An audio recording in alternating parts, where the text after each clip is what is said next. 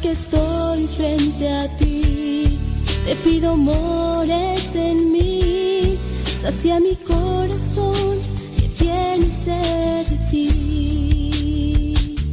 Quiero adorarte, quiero amarte, encontrarte donde voy. Quiero cantarte y alabarte con mi canto hecho oración, tu verbo eterno, tu palabra. Oh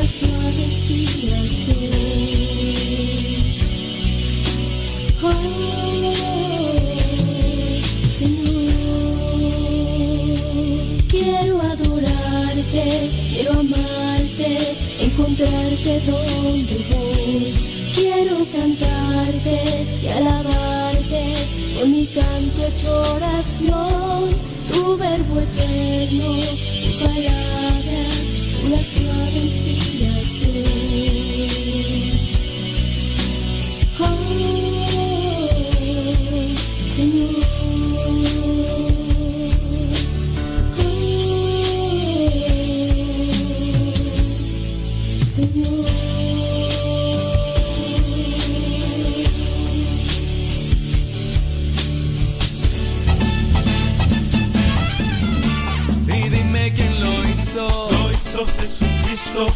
Jesucristo quien lo hizo. Lo hizo Jesucristo. Y dime quién lo hizo. Lo hizo Jesucristo. Te repito quién lo hizo. Lo hizo Jesucristo. ¿Y quién lo hizo? Gózate, gózate este merengue, mi hermano, levántate y proclama la victoria de Jesucristo.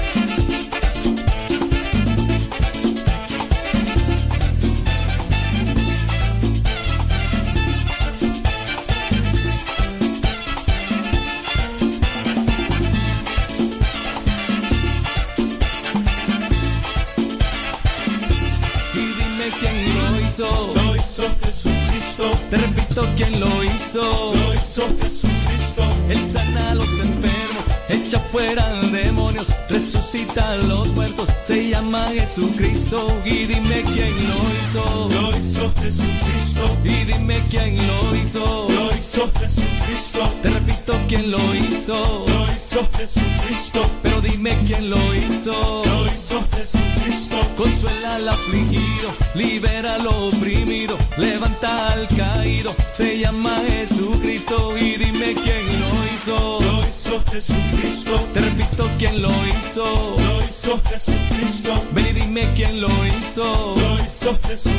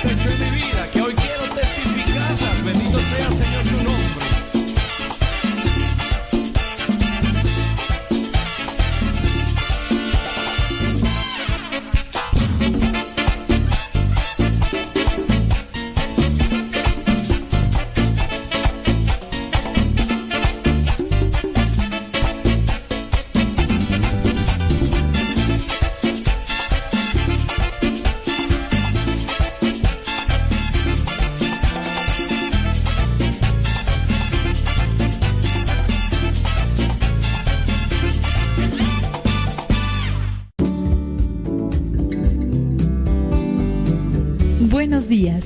Iniciamos nuestra jornada poniéndonos en manos de nuestro Creador.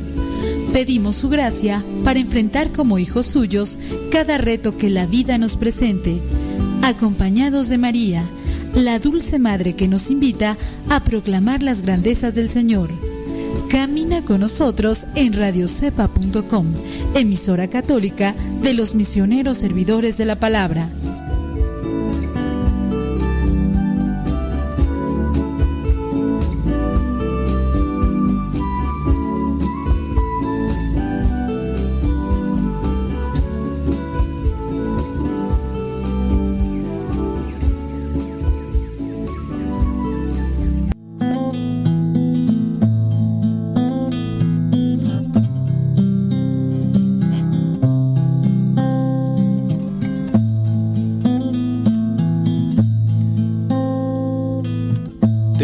Este momento abrir tu corazón a Dios, abrir tu mente al Creador, al que modeló tu corazón, al que te conoce perfectamente. Háblale, no dejes pasar esta oportunidad. En el nombre del Padre, del Hijo y del Espíritu Santo, Señor Jesucristo, te doy las gracias por tantas atenciones que has tenido conmigo. Te doy gracias, Señor, porque me has dado muchas cosas. Y también, Señor, te doy gracias por las cosas que ya no tengo, por las personas que se alejaron o por las personas que están ahorita contigo. Quiero decirte, Señor, que te ofrezco este día con todas las penas y tribulaciones que en él vengan. Y quiero pedirte al mismo tiempo la fuerza de tu espíritu. No me abandones. No me dejes solo en este camino. Sé que me haces falta y por eso te invoco en este momento. Llegado a descubrir que si tú estás conmigo, nada me falta. En mi vida, Señor, solo tú bastas.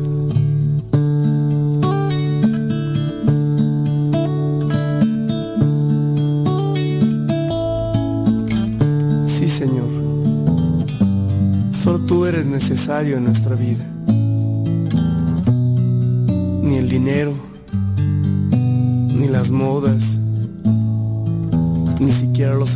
Son más grandes que tú. Ayúdame para que este día pueda amarte y de este modo poner todo mi empeño en las cosas que tengo que realizar. Ayuda a mi familia, ayuda a mis hermanos, ayuda a mis amigos. Dame la oportunidad, Señor, de mostrarles a ellos quién eres tú, de decirles que tú eres el Todopoderoso y que solamente tú eres indispensable en nuestra existencia.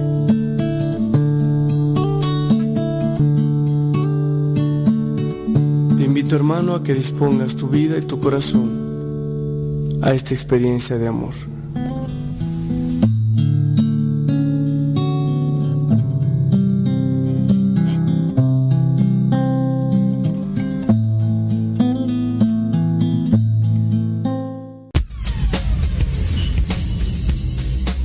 Dice el refrán que a Dios rogando y con el mazo dando. Y el que madruga, termina más temprano. Inicia la mañana con una reflexión. Aquí, en tu programa, al que madruga. con el padre modesto Lule Zavala. Comenzamos.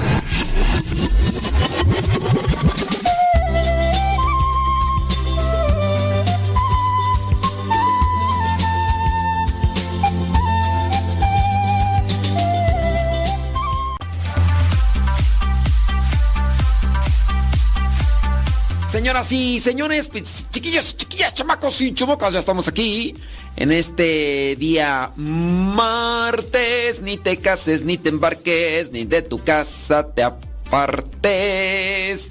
Saludos al porro.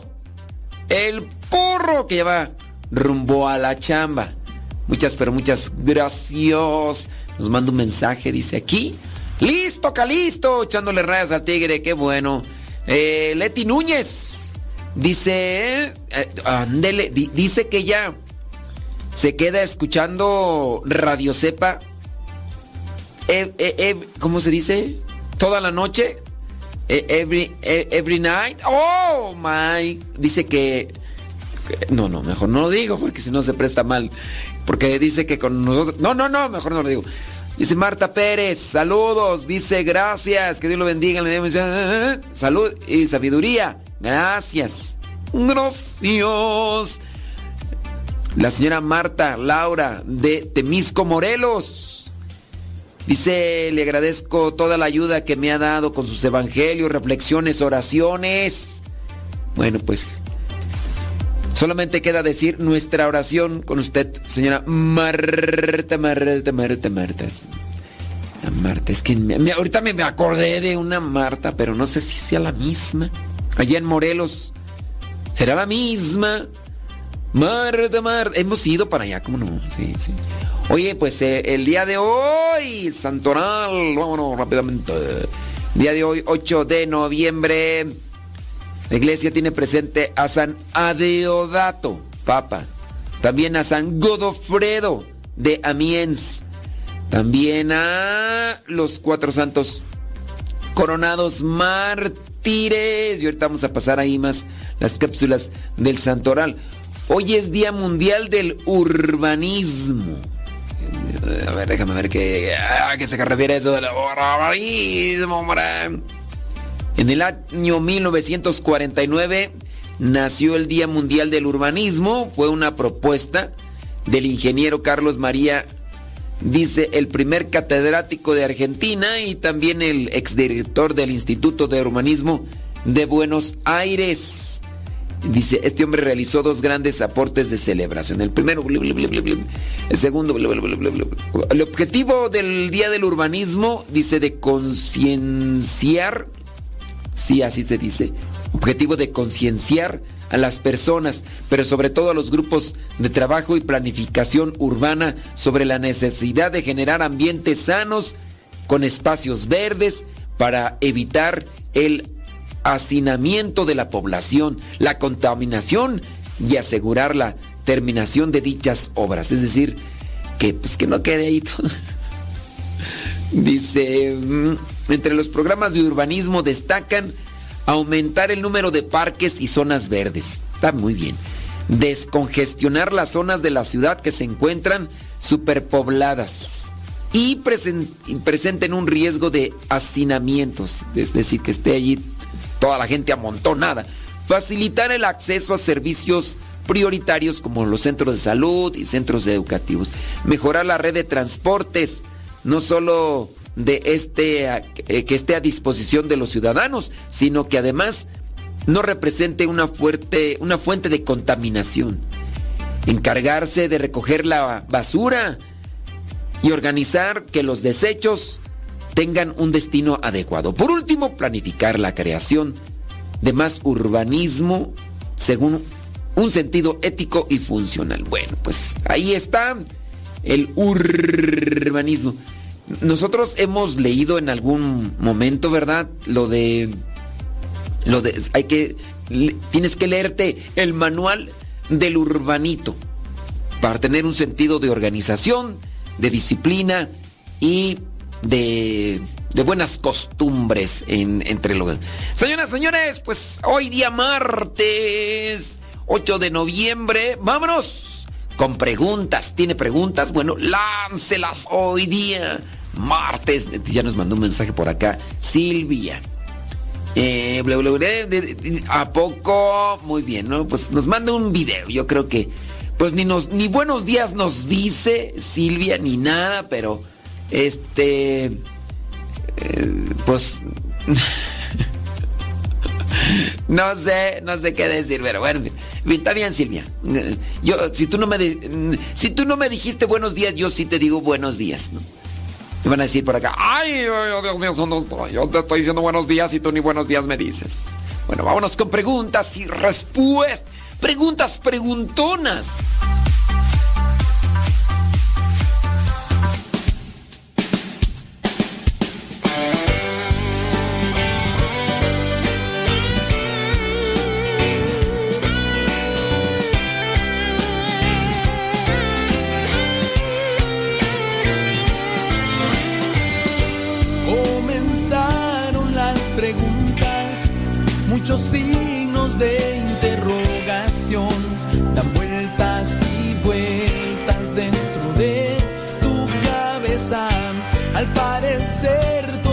Salido mal.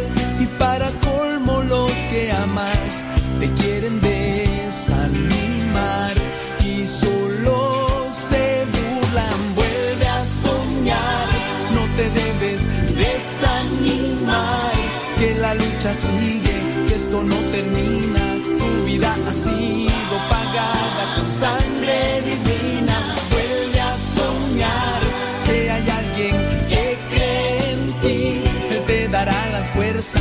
guiará tus pasos, con tus sueños en los sueños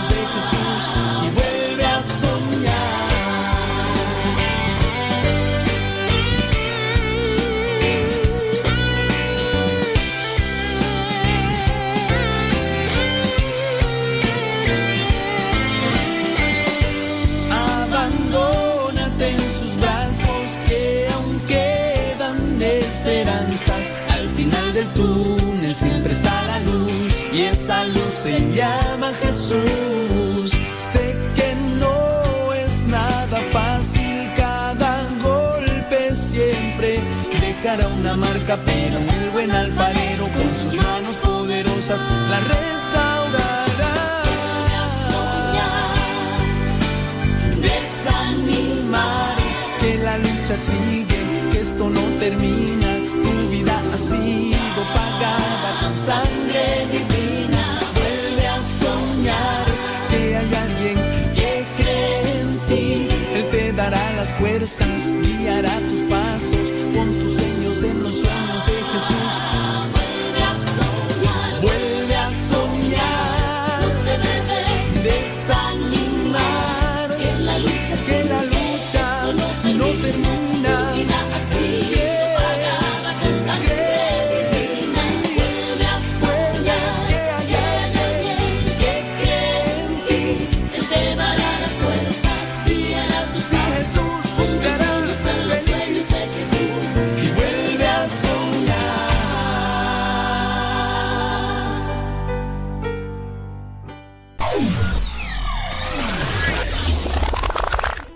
Radio Cepa, con una programación que toca tu corazón. En Radio Cepa alimentamos tu espíritu cada día. Estamos online las 24 horas.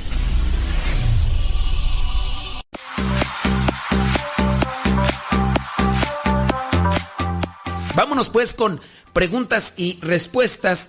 Y yo aquí ya tengo algunas de las preguntas que ustedes nos hicieron. Dice, padre, eh, escuché en su programa que los que no estén casados no pueden recibir la unción de los enfermos. ¿Esto es correcto? Sí, no pueden recibir la unción de los enfermos. Miren, la unción de los enfermos no es para los moribundos, ya incluso en aquel programa nosotros lo estuvimos explicando pues de manera amplia. No no es para los que están ya moribundos, para los que se van a petatear, no. Es el, el sacramento de la unción de los enfermos es recibir fortaleza, ponernos en manos de Dios, también para tener eh, lo que son la gracia de, Dios. En el sacramento de la unción de los enfermos se reciben dos sacramentos, la unción y también eh, la confesión. Primero es la confesión y después la unción. Y por lo tanto, si no te puedes confesar, no puedes recibir la unción, que es con los santos óleos. No la puedes recibir, tienes que estar confesado. En su caso, es como la comunión. la comunión no la puedes recibir si no estás en gracia. Así que las personas que están viviendo en unión libre, si no están confesadas o si no se pueden confesar, en el caso de las personas que están en unión libre, hay excepciones. Ya no quiero repetir los mismos casos que les he planteado, que son muy claros y específicos con respecto a eh, las situaciones que nos ha tocado vivir. Pero les puedo decir, si en su caso la persona está viviendo en unión libre, se puede casar, pero no se quiere casar por cualquier razón, ¿no? Pero se puede, se puede casar. Está eh, enfermo de gravedad, se le puede dar bajo condición. Es decir, que la persona conscientemente diga, sí, eh, si salgo vivo de esta porque es una situación grave, acuérdense que solamente en situación grave, que la persona se compromete y diga, si estoy en situación grave, entonces sí, eh, me, si, si, salgo libre, me, me, este, me caso. Si salgo bien, me caso. Pero tiene que ser un compromiso, eso se le llama bajo condición. Y si es así, pues adelante, caminante. All. Entonces, la persona que está viviendo en unión libre, solamente si es un caso grave y bajo condición, ahí sí se puede, puede recibir la confesión y la unción de los, de los enfermos. Vámonos a otra pregunta. Si tiene más duda ahí, ahí no las hace. Dice, hay una persona que pregunta, ¿por qué le cambiaron el nombre a María, la madre de Jesús? Ya que ella dice que María no es un nombre original, que es Maribel, y que María por qué le cambiaron el nombre. Que por qué le cambiaron el nombre a Jesús si él se llama Joshua. Que se supone que aquí y en cualquier lugar el nombre de las personas no cambia. Un ejemplo, si yo me llamo Marisol, así me voy a llamar en cualquier lugar del mundo. Y no sé qué decirle, ya que yo nunca había escuchado ni leído en la Biblia que ese sea el nombre de la mamá de Jesús. Pero el nombre de Joshua sí lo había, sí lo he mirado. De hecho no es Joshua, es Yeshua. Y el de María no es Maribel, es Miriam. Pero miren, yo a lo mejor la persona que te está cuestionando a lo mejor es experta en gramática, a lo mejor es experta en, en ortografía y todas estas cuestiones. Muchos de los nombres se han cambiado. Eh, en, qué fueron escritos? En hebreo. Ok. ¿Y cómo se dice en español ese nombre?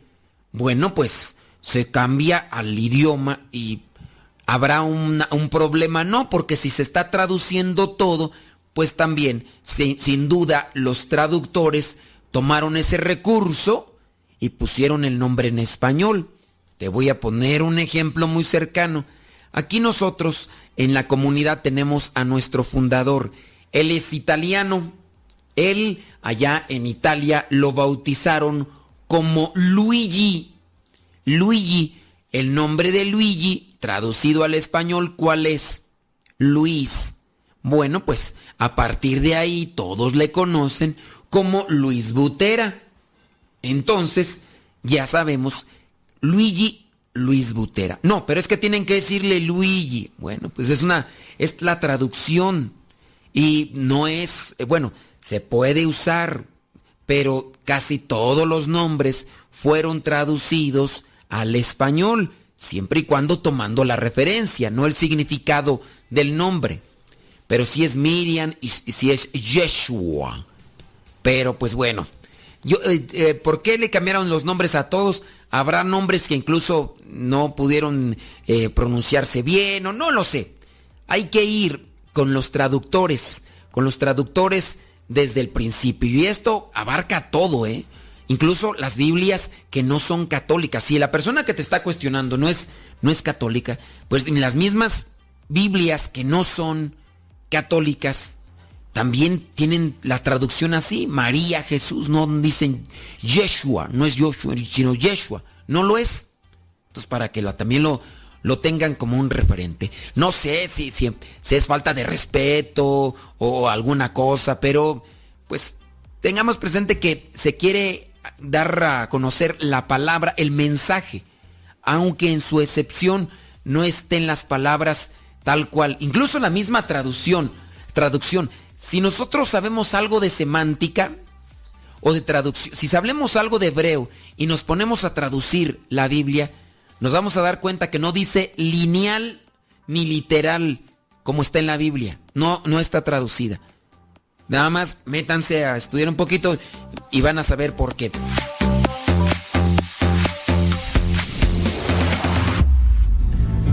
Alexa, pon música de los misioneros servidores de la palabra. Esta es la música de los misioneros servidores de la palabra en Spotify. Justo cuando estaba vacío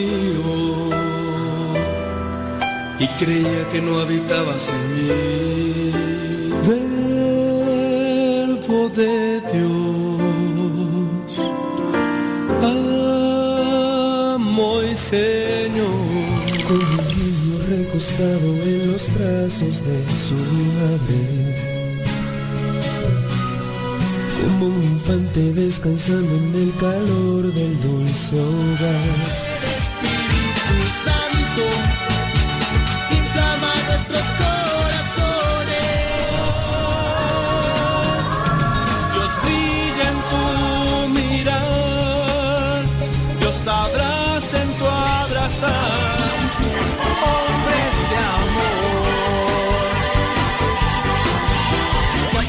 De cerrar sus ojos y abrirlos del corazón. Recibe la alabanza, este sirve de Ignacio, cantándote con el aspirante, con la Carlos y con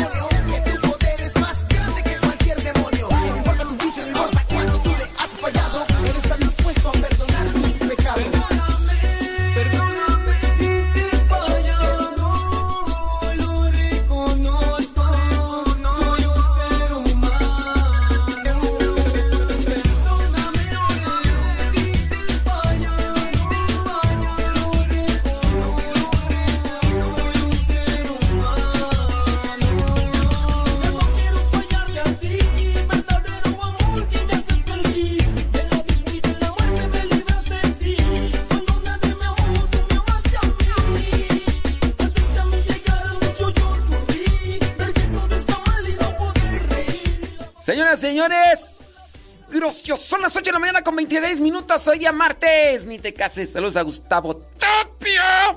Gustavo Tapia. Que anda dormido, pero con sueño. Ah, no, anda dormido, pero sin sueño. Señoras, señores, muchísimas gracias. Un martes con sabor a lunes. Y para los que ven el diario misionero, ya sábanas para qué cobijas, ya sábanas para. Se me había se me había olvidado conectar el Facebook. Sí, es que me había conectado el YouTube, pero no el Facebook y yo decía, bueno, pues ¿por qué no salen en Facebook? Pues ¿por qué? Porque faltaba un botoncito, un con un botoncito ya una cosa muy pequeña pero importante. Cosa pequeña pero importante. Y ahí los detalles. ¿Verdad, Guayumín? Guayumín. Oye, y que tu mamá, este, en toda la semana pasada no nos manda ningún mensaje, yo mandándole saludos.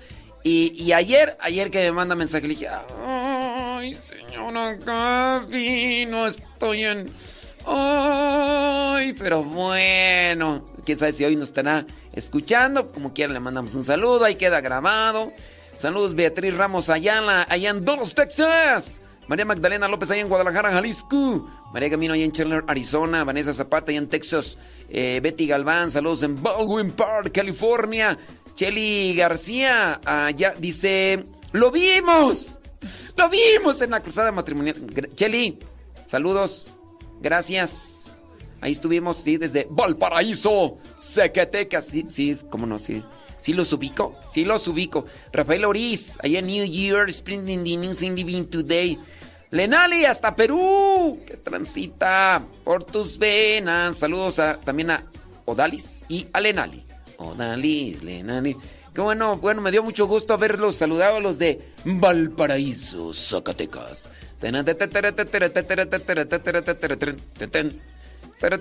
Son las 8 de la mañana con 28 minutos. Qué bueno que están ahí ya conectados. A ver, Gustavo Tapia, a ver, dile algo. ¿Por, por qué nada más a mí y a él no? Dile algo, Gustavo Tapia. A ver, dile algo a él, a ver, a ver, ¿por qué nomás yo? Dile, dile lo que está comiendo, dile, dile pura azúcar. Dile pura azúcar, puro carbohidrato, pura harina, puro... No, tú, tú, tú. Tú, a ver, Gustavo Tapia, dile. traernos a y llenarnos de bendición.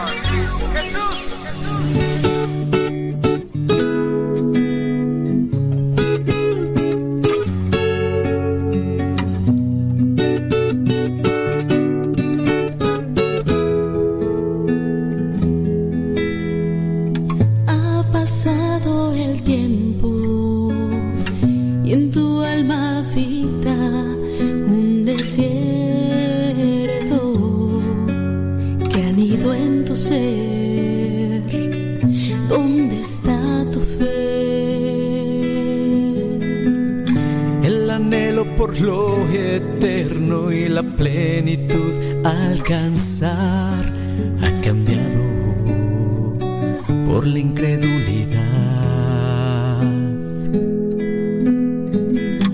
Dios te regaló una promesa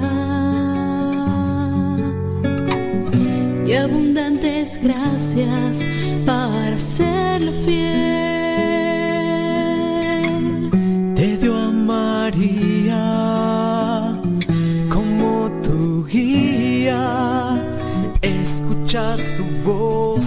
Que te invita.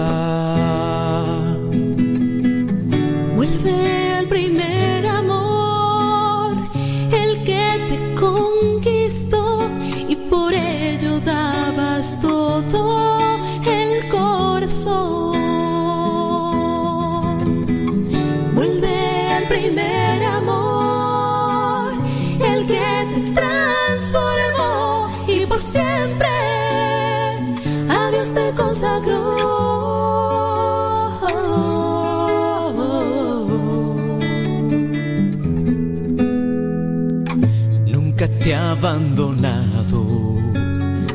Y en las pruebas que sufriste, yo estuve ahí abrazándote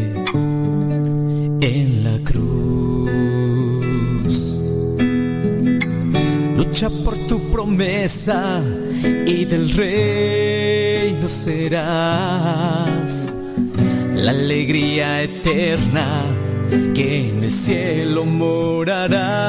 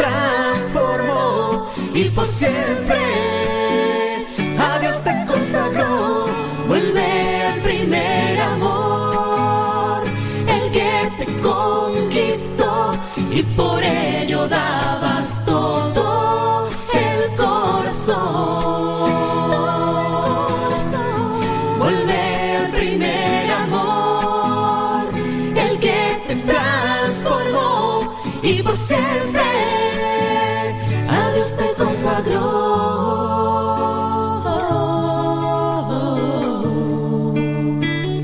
A Dios te consagró. Ya estamos de regreso en tu programa Alegre la Mañana. La iglesia hoy día, lunes 7 de noviembre, tiene presente al santo. Quieres volver a escuchar los programas del Padre Modesto, búscalo en tu página favorita de podcast, Spotify, iTunes, Google Podcast y otros más. Busca los programas en, el, canal, Modesto, Radio. En el canal Modesto Radio.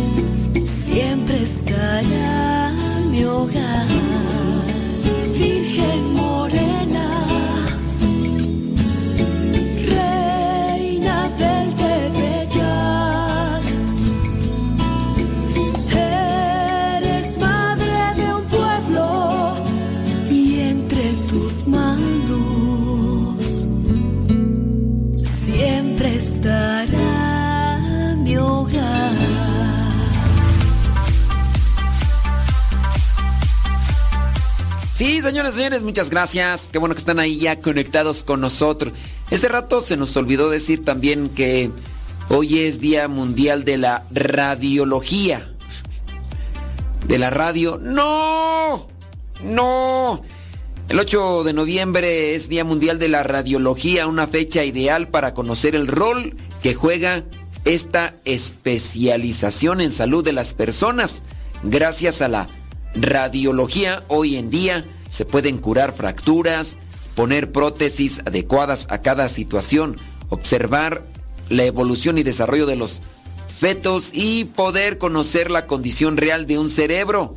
Y todo esto sin tener que someter a una persona a cirugía u otro tipo de intervenciones dolorosas. La fecha de este día se tomó de la fecha exacta del descubrimiento de los rayos X. De ahí la radiología. Ese descubrimiento se hizo por Wilhelm Conrad Röntgen, quien en el año 1895 realizó un experimento con radios catódicos, no católicos, catódicos y ampollas de vidrio al vacío. Notó que cuando la corriente atravesaba la ampolla, se producía un efecto fluorescente, algo que también ocurría sobre las placas fotográficas. Este científico llamó a su descubrimiento rayos X. Así fue un, pues ahí salió así. Wilhelm Conrad, 1895, imagínate. Tiempo después, Rodhen informó al gremio científico y médico que con estos rayos a los que él había llamado X, podía ver el interior del cuerpo de una persona y a los tres meses de su descubrimiento ya se estaban reproduciendo radiografías en los hospitales de las grandes ciudades. Este Día Mundial también busca dar a conocer los riesgos laborales de ser radiólogo, así como incentivar la búsqueda de nuevas tecnologías y nuevos métodos para obtener placas. Entre los principales riesgos de esta profesión están las siguientes. Se puede, fíjese, o sea, si es radiólogo, se puede desarrollar diferentes tipos de cáncer, mutaciones genéticas, se puede producir infertilidad, ceguera, destrucción del sistema inmune, o sea, se te destruye el sistema inmune y enfermedades, ahí te van. También pueden suscitarse enfermedades cardiovasculares, pérdida de cabello, problemas en los riñones.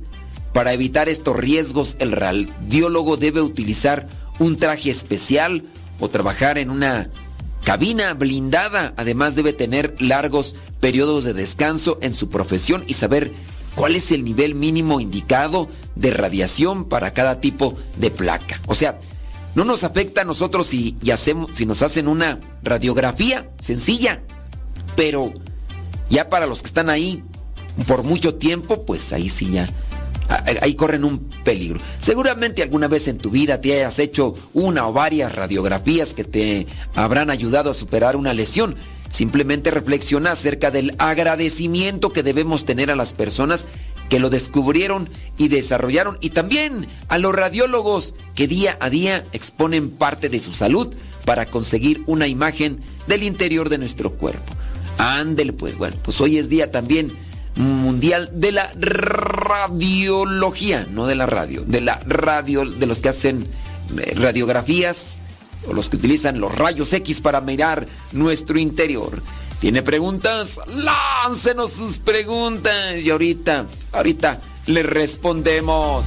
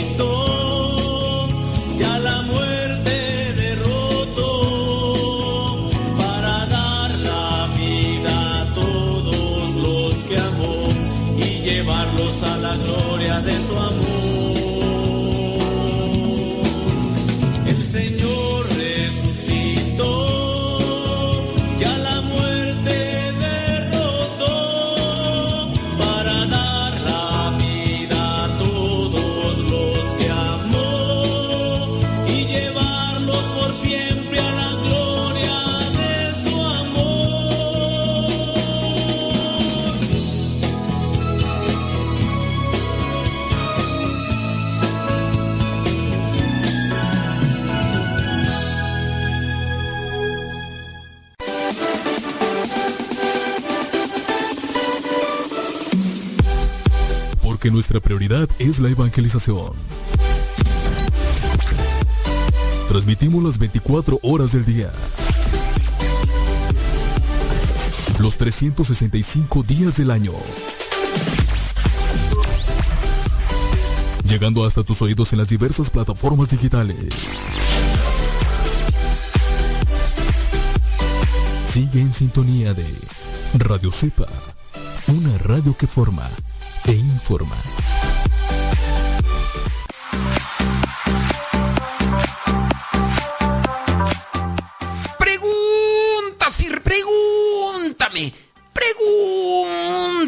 Estamos con las preguntas y respuestas. Y pues ahí vamos a ver qué, qué onda. Dice eh, esta pregunta. Eh, mi pregunta es esta. ¿Cuál es el beneficio de la misa de viático? Viendo lo que menciona el sacerdote al final, no recuerdo muy bien las palabras, pero dice, por la autoridad de la iglesia, yo te concedo la indulgencia plenaria para tu alma. ¿Qué es lo que se dice o quiere decir esa parte? Gracias por el tiempo que se toma para hacer el programa, aunque a algunos no les guste, y también para contestarme. Ok, ¿sabes que no había yo escuchado esto de la misa del viático? No sé si es una mención particular. Hay veces que se toman menciones particulares y no sé si tú fuiste a una donde un sacerdote lo, la realiza y le da esta mención. Yo por lo menos no lo había escuchado. Sí, soy muy ignorante, no sé muchas cosas, pero yo no las había escuchado, ¿eh? Misa de viático. Yo, esca- yo he escuchado del santo viático. El viático es aquello que nos acompaña en el camino, en el peregrinar y que nos da fortaleza. Esto en este caso es la Santa Eucaristía. Le dicen viático. Cuando la llevan, por ejemplo, a los enfermos. Llévale el viático al enfermo, dicen. Y entonces lo que se están, a lo que se están refiriendo es dale eh, fortaleza, llévale algo que, que le anime. Eso es el viático. Ahora, si me dicen la misa del viático, no sé. Esto de la indulgencia es también diferente. Las indulgencias las ofrece la iglesia. En ocasiones hay algo ya prescrito. Eh, hablando, por ejemplo, una peregrinación, una oración en un día especial, eh, recordando, o en su caso, si alguno de los pontífices, alguno de los papas determina, como sucedió eh, hace ya tiempo, con el año de la misericordia, que teníamos unos días para realizar cierto tipo de actividades, oraciones y demás, y así alcanzar la indulgencia. Yo no sé si tú sabes qué son las indulgencias. Si no sabes, mándame una pregunta, digo, para no estar repitiendo cosas que de repente para otros les suenan ya muy repetitivas de que, ay, eso ya lo había dicho, ay, que... Entonces, para no repetirlo, porque yo eso de las indulgencias lo hemos repetido, hemos hecho programas completos, nos hemos dedicado a responder dudas de las indulgencias y todo. Entonces, si no sabes qué, pues ya me mandas la pregunta. Pero te recuerdo, no, no me sé muchas oraciones de memoria. Yo tengo que estar mirando el misal, de hecho. Yo tengo que estar mirando los libros. Entonces, no sé eh, de qué libro tomó este sacerdote que tú miraste, que tú escuchaste, donde eh, hablando esto de la autoridad de la iglesia, yo te concedo la indulgencia plenaria para tu alma. No lo sé, porque de hecho la indulgencia se concede incluso en ausencia del sacerdote. Ni siquiera, ni siquiera es eh, así en misa. Uno tiene que estar en gracia, haberse confesado y ya dependiendo la indulgencia y dependiendo la fecha o lo que esté, lo que sea circunstancial a la indulgencia. Entonces, no, no necesariamente es en el sacerdote. No sé, te digo, a lo mejor pudiera ser una mención muy particular del sacerdote. Ya ves que hay sacerdotes que tienen menciones particulares. Por ejemplo, esta que le llaman misa de sanación. Esa es una mención particular, ¿eh? No creas que las misas tienen categorías y beneficios diferentes. No, todas las misas son de sanación. Ciertamente, algunas tienen una característica más remarcada, donde se pide por la sanación de los enfermos. Se hacen a lo mejor oraciones o a lo mejor se dan los santos óleos a, a, los enfermitos que acuden y que están en gracia. A lo mejor se hace una oración, imposición de manos, a lo mejor se esparce agua bendita, no lo sé. Puede ser que tenga una característica más remarcada la misa catalogada como misa de sanación, pero todas las misas son de sanación, porque recibes a Jesús, recibes a nuestro Señor Jesucristo y ya a partir de ahí tú puedes decir, no, pues si recibo a Jesús, puedo decir que estoy siendo sanado por Él.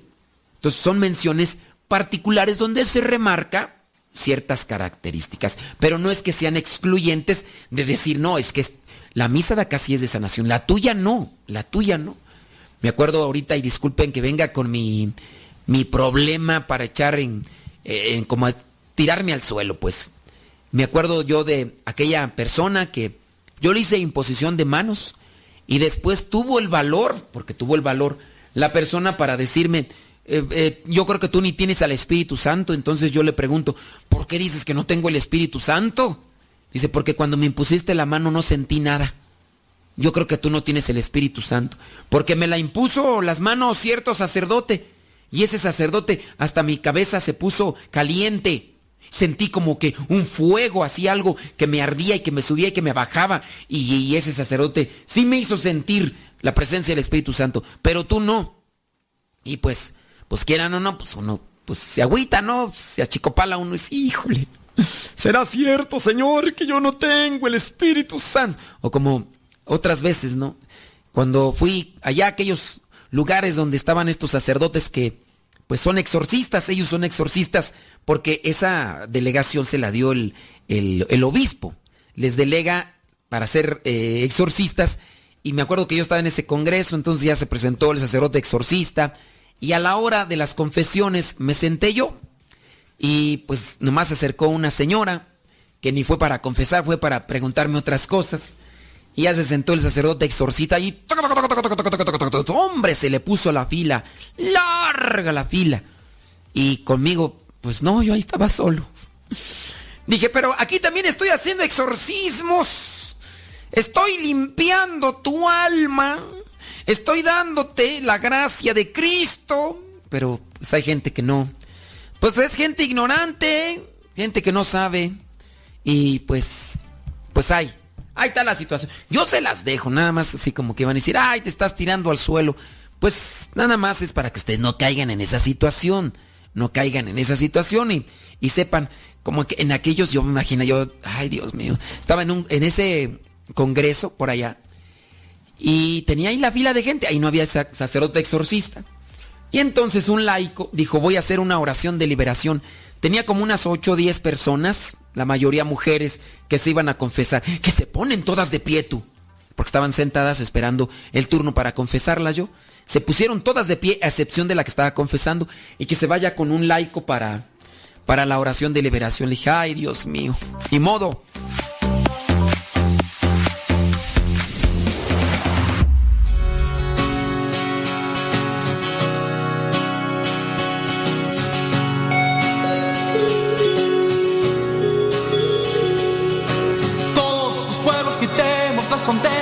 Unamos los colores, juntemos las banderas y ver en la paloma que ha estado bien atada y ver en su esperanza que ha estado acorralada. Oh,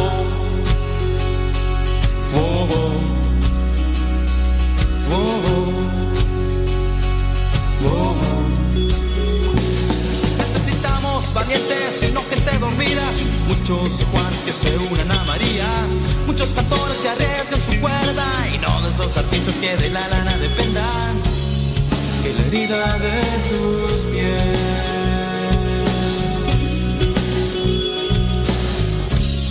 Llena mi corazón.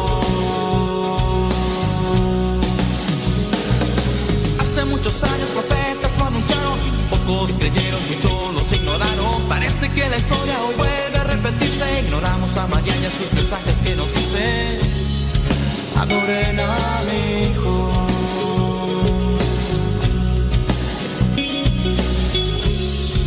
hijo. Multiplíquense en su amor.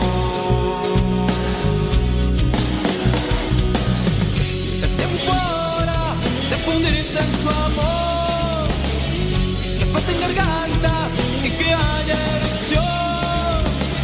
Que se peguen rodillas para adorar al rey.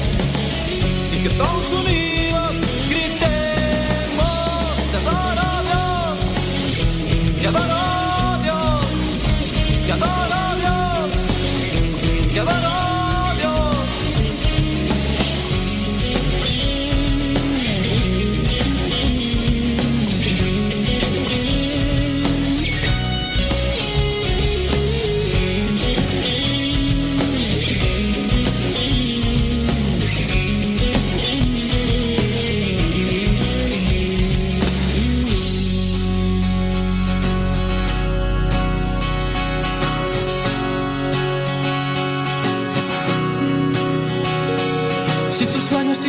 que son sueños baratos, alucinas por los verdes porque te hacen feliz. No es nada malo tener mucha lana, lo malo es que la lana te tenga a ti. Oh, oh. Oh,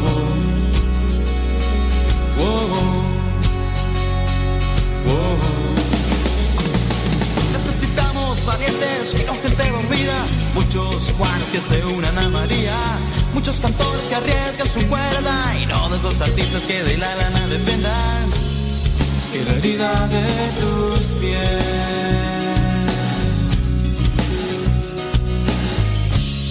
llena mi corazón.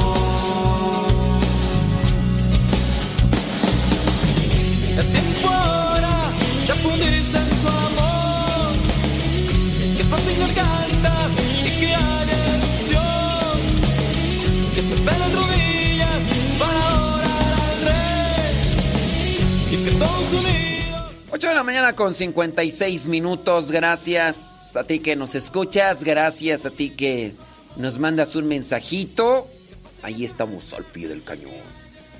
Ayudando a conocer más sobre la palabra de Dios. Criatura del Señor. Bendecida al Señor. Déjame pasar a ver acá al Facebook. A ver quién anda. Ahí está Lenali. Saludos. Evangelina Gutiérrez desde Redondo Beach, California. Gracias. Gaby González desde Silmar, California. María González León, saludos de Mexicali, Baja California. Gracias. Rosa Blanca está cubierta de pilares de plata. Allá en Morelia, Michoacán. Saludos. Lino Jesús Maldonado, allá en San Luis Potosí. Listo para echarle rayos al tigre.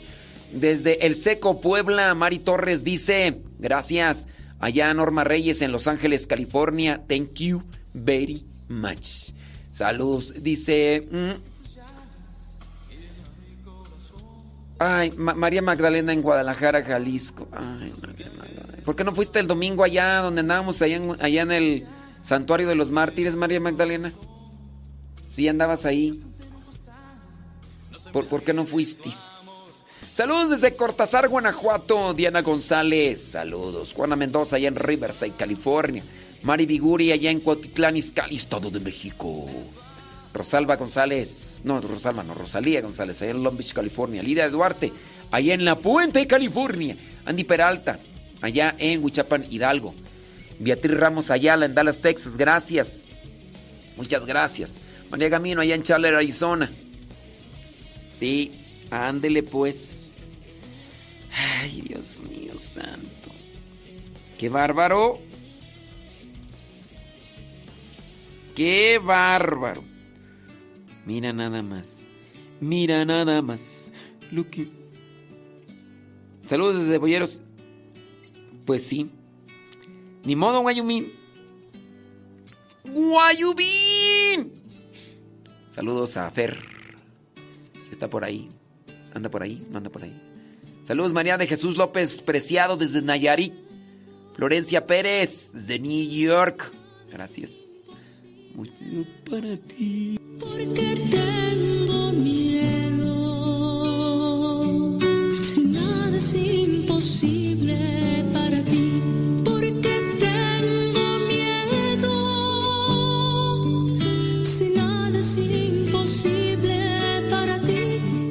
Saludos a mi prima Goya. Prima, prima. Agárrate al viejo, prima. Ponte a bailar, prima. Prima. Ya, es que ya no puedo decir del gato porque pues ya no nos escuchan. Échale Ferrer. Un saludo al padre Modesto Lule, al padre Eduard Gilbert, a mi padrecito Cueto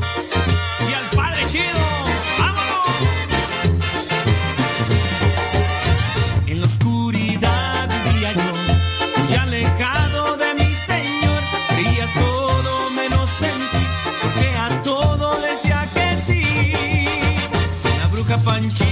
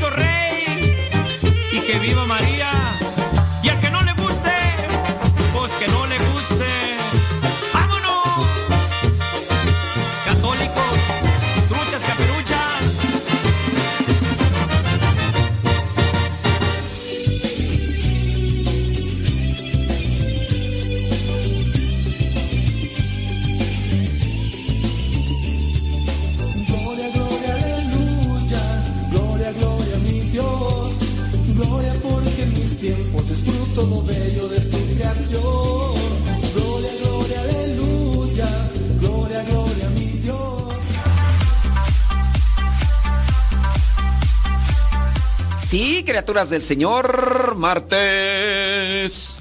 Ni te cases ni te marques con sabor a lunes.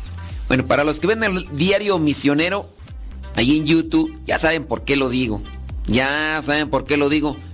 No sé quién nos vaya a estar escuchando, los que nos saludaron el pasado sábado y domingo allá en Guanatos, en Guadalajara, Jalisco. Si ustedes fueron de los que nos saludaron, bueno, pues. Bueno, que en sí no saludamos a mucha gente, pero sí la confesamos. Ey, déjame tomar un poco de. Ah, ah. ¡Ay, qué rico! ¡Qué rico! Hoy también, 8 de noviembre, es Día Mundial sin wifi. Y no quiero. No quiero mirar cosas de estas del wifi porque no sea que. Nada, nomás dice. Se celebra el Día Mundial de Sin Wi-Fi. No dice por qué. Ah, está bien. Yo pensé que me iba a decir. Porque las personas que se exponen al Wi-Fi. Este, van a quedar locas. Locas. Hay otras celebraciones. Pero esas no las vamos a mencionar porque. No están bien. No están bien.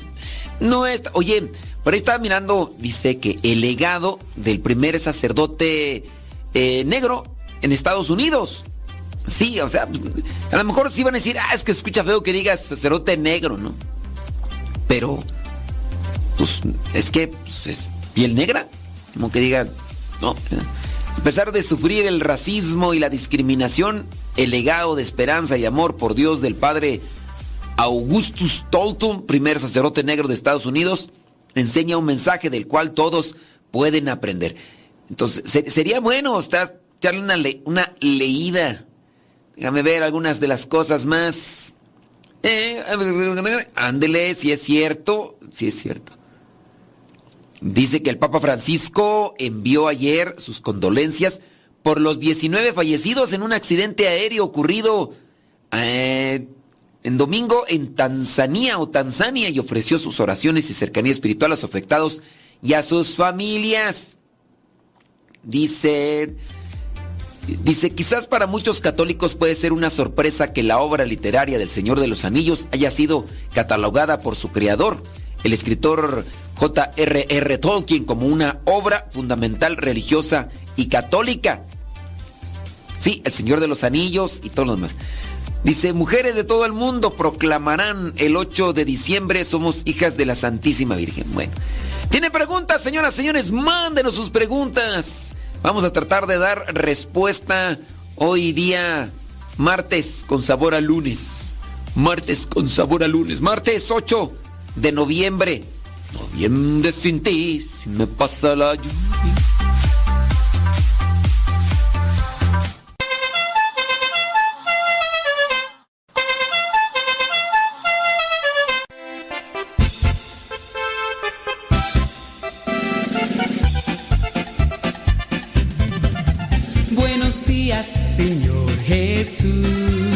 Muchas gracias por darnos luz.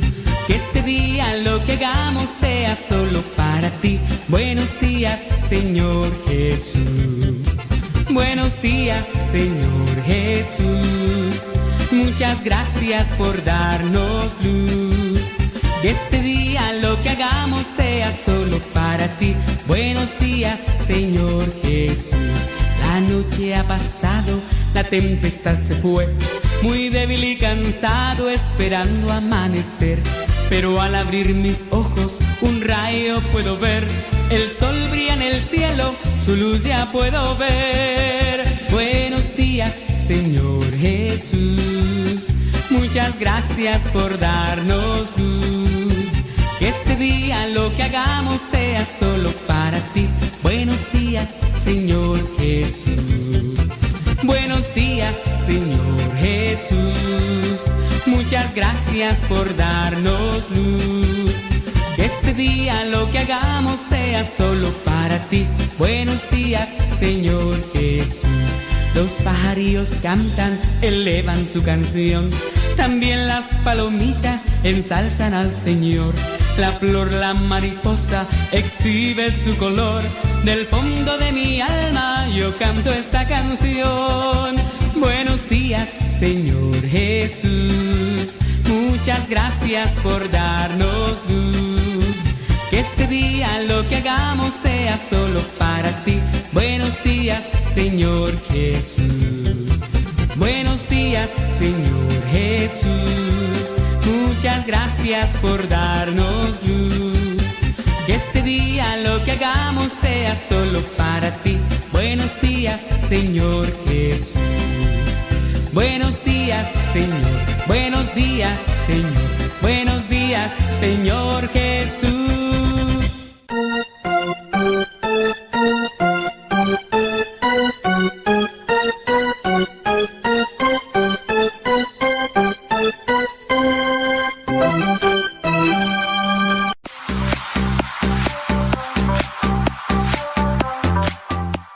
Tenemos, déjame checar aquí esta pregunta. Dice, una pregunta. Usted ya habló sobre el cannabis. Mi hermano es Rastafarian. Él dice que en la Biblia ya tomaban la cannabis, que le decían planta sagrada, y era la manera que hablaban con Dios. Yo no he leído eso por ningún lado de la Biblia y me pregunto si debo simplemente ignorar o dónde puedo orientar para defender mi fe. Pues dile a tu hermano que te diga en qué pasaje bíblico yo no, es más, no he visto en la Biblia, yo no he visto ningún pasaje donde acudan a sustancias alucinógenas o a sustancias líquidos o lo que sea para comunicarse con Dios. Nada más que pues hay que analizarlo, ¿no? Para que tengamos nosotros eh, bien eh, conocimiento de eso. Pero no, a diferencia de otras religiones donde sí acuden a bebidas o a ingerir cierto tipo de cosas o a inhalar cierto tipo de sustancias, pues no. Dile a tu hermano pues que no que no ande fumando tanto porque ahí están las consecuencias, empiezan las alu- alucinaciones. Pero sí dile nada más que te dé el pasaje bíblico, a ver, analizarlo, analizarlo, a ver qué, qué onda. Dice Julia Castillo, saludos, dice yo solamente le escribo para saludarlo y decirle que mi nombre, que mi nombre es Julia. Y en inglés mi nombre se pronuncia diferente que en español. Eh, ¿Cómo se pronuncia tu nombre en inglés, Julia? ¿Julia? ¿Julian o cómo? Bueno, pues ahí le agradezco a Julia. Esto es por lo de la persona que preguntaba, ¿verdad? Sobre los nombres, que por qué se le cambió el nombre a, a Jesús y a María y que pues casi como que era un pecado, no, no sé, no sé, bárbaro. Déjame checar por acá a ver si me mandaron otro mensajito y si en dado caso nada más es un saludo o una, o una pregunta. No, hasta ahí ya están. Déjame checar acá las preguntas que tengo. Dice esta pregunta. es- dice, hay un, ¿por qué algunos consideran que es igual la iglesia ortodoxa a la iglesia católica? Si esa iglesia no la rige el Papa. Pues eh, tú lo estás haciendo bien, Henry Rodríguez. Tú lo estás haciendo bien. Mira, quien confunde la gimnasia con la magnesia, pues tiene ignorancia. Quien confunde los esteroides con los asteroides, tiene ignorancia. Quien diga que son iguales en la iglesia ortodoxa o la iglesia católica, pues, pues también está, ignorante. Entonces, pues no sé, digo, quien lo haga, ya desde ahí está mal, porque pues denota ignorancia, que te diga, no, pues es lo mismo eh, gimnasia que magnesia. Pues no, chiquitito, no, andas, andas mal, andas comiendo afuera del bebedero, pues ¿cómo es eso? Entonces, pues sí, es ignorancia. ¿Por qué algunos consideran que es igual? Pues por ignorantes. No, no se ofendan que digan ignorantes. Yo soy ignorante en manejar un tráiler. Yo no sé manejar un tráiler. Yo no sé ponerle el dual al tráiler. Los que saben de- del tráiler saben qué es el dual. Los que también están igual a mí de ignorantes a lo mejor, o están peor, porque yo por lo menos sé qué es el dual, pues no saben. Pero todos somos ignorantes en algo. Todos, todos somos ignorantes en algo. No hay, no puede decirse, ah, yo sí soy el mero chipocludo de los chipocludos mundiales. No, todos somos ignorantes en algo. A lo mejor tú eres ignorante en ruso. ¿Tú sabes ruso? Ah, pues entonces eres un ignorante de lo- del ruso. Yo también soy un ignorante del ruso. A lo mejor, pues sí. Entonces todos somos ignorantes en algo. Entonces, pero hay, hoy hay tanta gente tan sentida, tan sentida que de- nomás les dice uno eso y luego, ¿por qué me estás ofendiendo? Uy, Dios mío. Víctima de cristal. Vámonos. Dice la señora Trinidad que, que, ah, que quiere que felicite a su hija Ana Cecilia Gómez, porque hoy está cumpliendo y está delicada de salud. Bueno, pues eh, su hija Ana Cecilia, que Dios derrame bendición sobre ella, que Dios le sane, que Dios le fortalezca y que el Espíritu Santo se manifieste en ella. Mi oración le acompaña y que cumpla muchos años más. Ahí está, miren, hasta con felicitaciones y todo para que no digan que a Chuchita la bolsearon. Ahí, ahí está. Déjame ver acá si ya me llegaron más mensajitos porque hoy como que anda la gente media media no sé qué. Bueno, pues no, creo que no han llegado mensajes. A lo mejor y nos están escuchando, y no están escuchando. Bueno, vámonos con aquella pregunta que tenemos. Dice, mmm, una pregunta. ¿Puede una pareja que no está casada acercarse a recibir una bendición del sacerdote durante la comunión? Fíjese que acá en Estados Unidos se acostumbra que las personas que no comulgan se acerquen y reciban una bendición de sacerdote. La pregunta es, ¿puede una pareja que no está casada? Miren, yo no sé.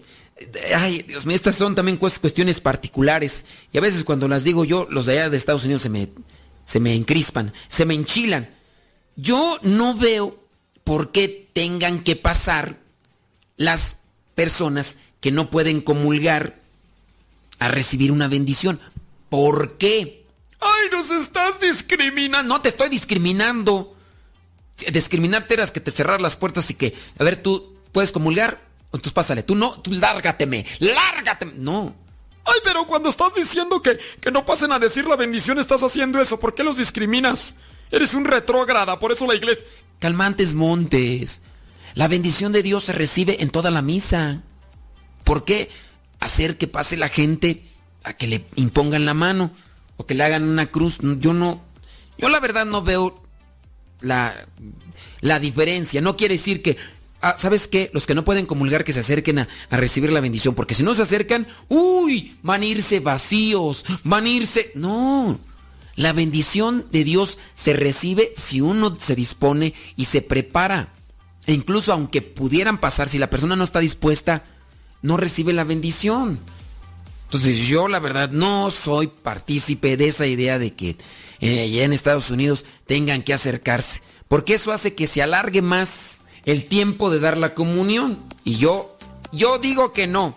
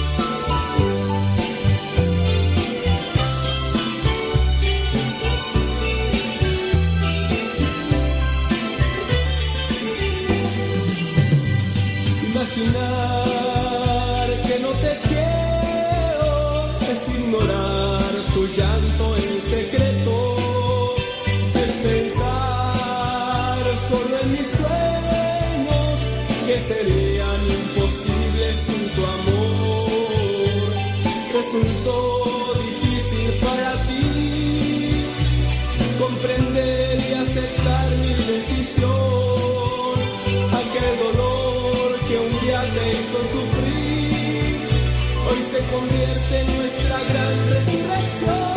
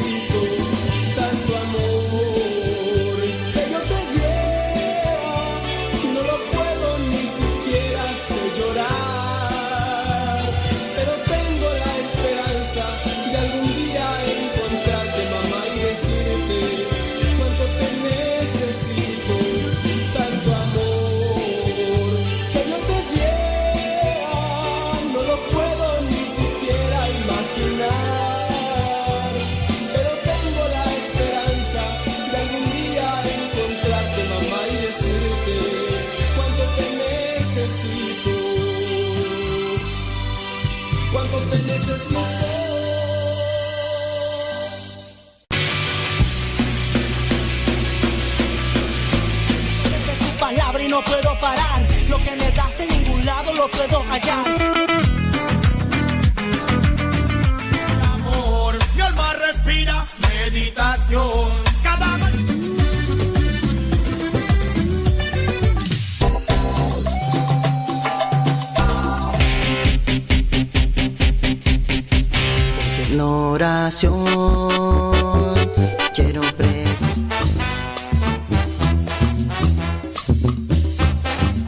Más géneros en música católica, aquí en radiocepa.com, la estación por internet de los misioneros servidores de la palabra.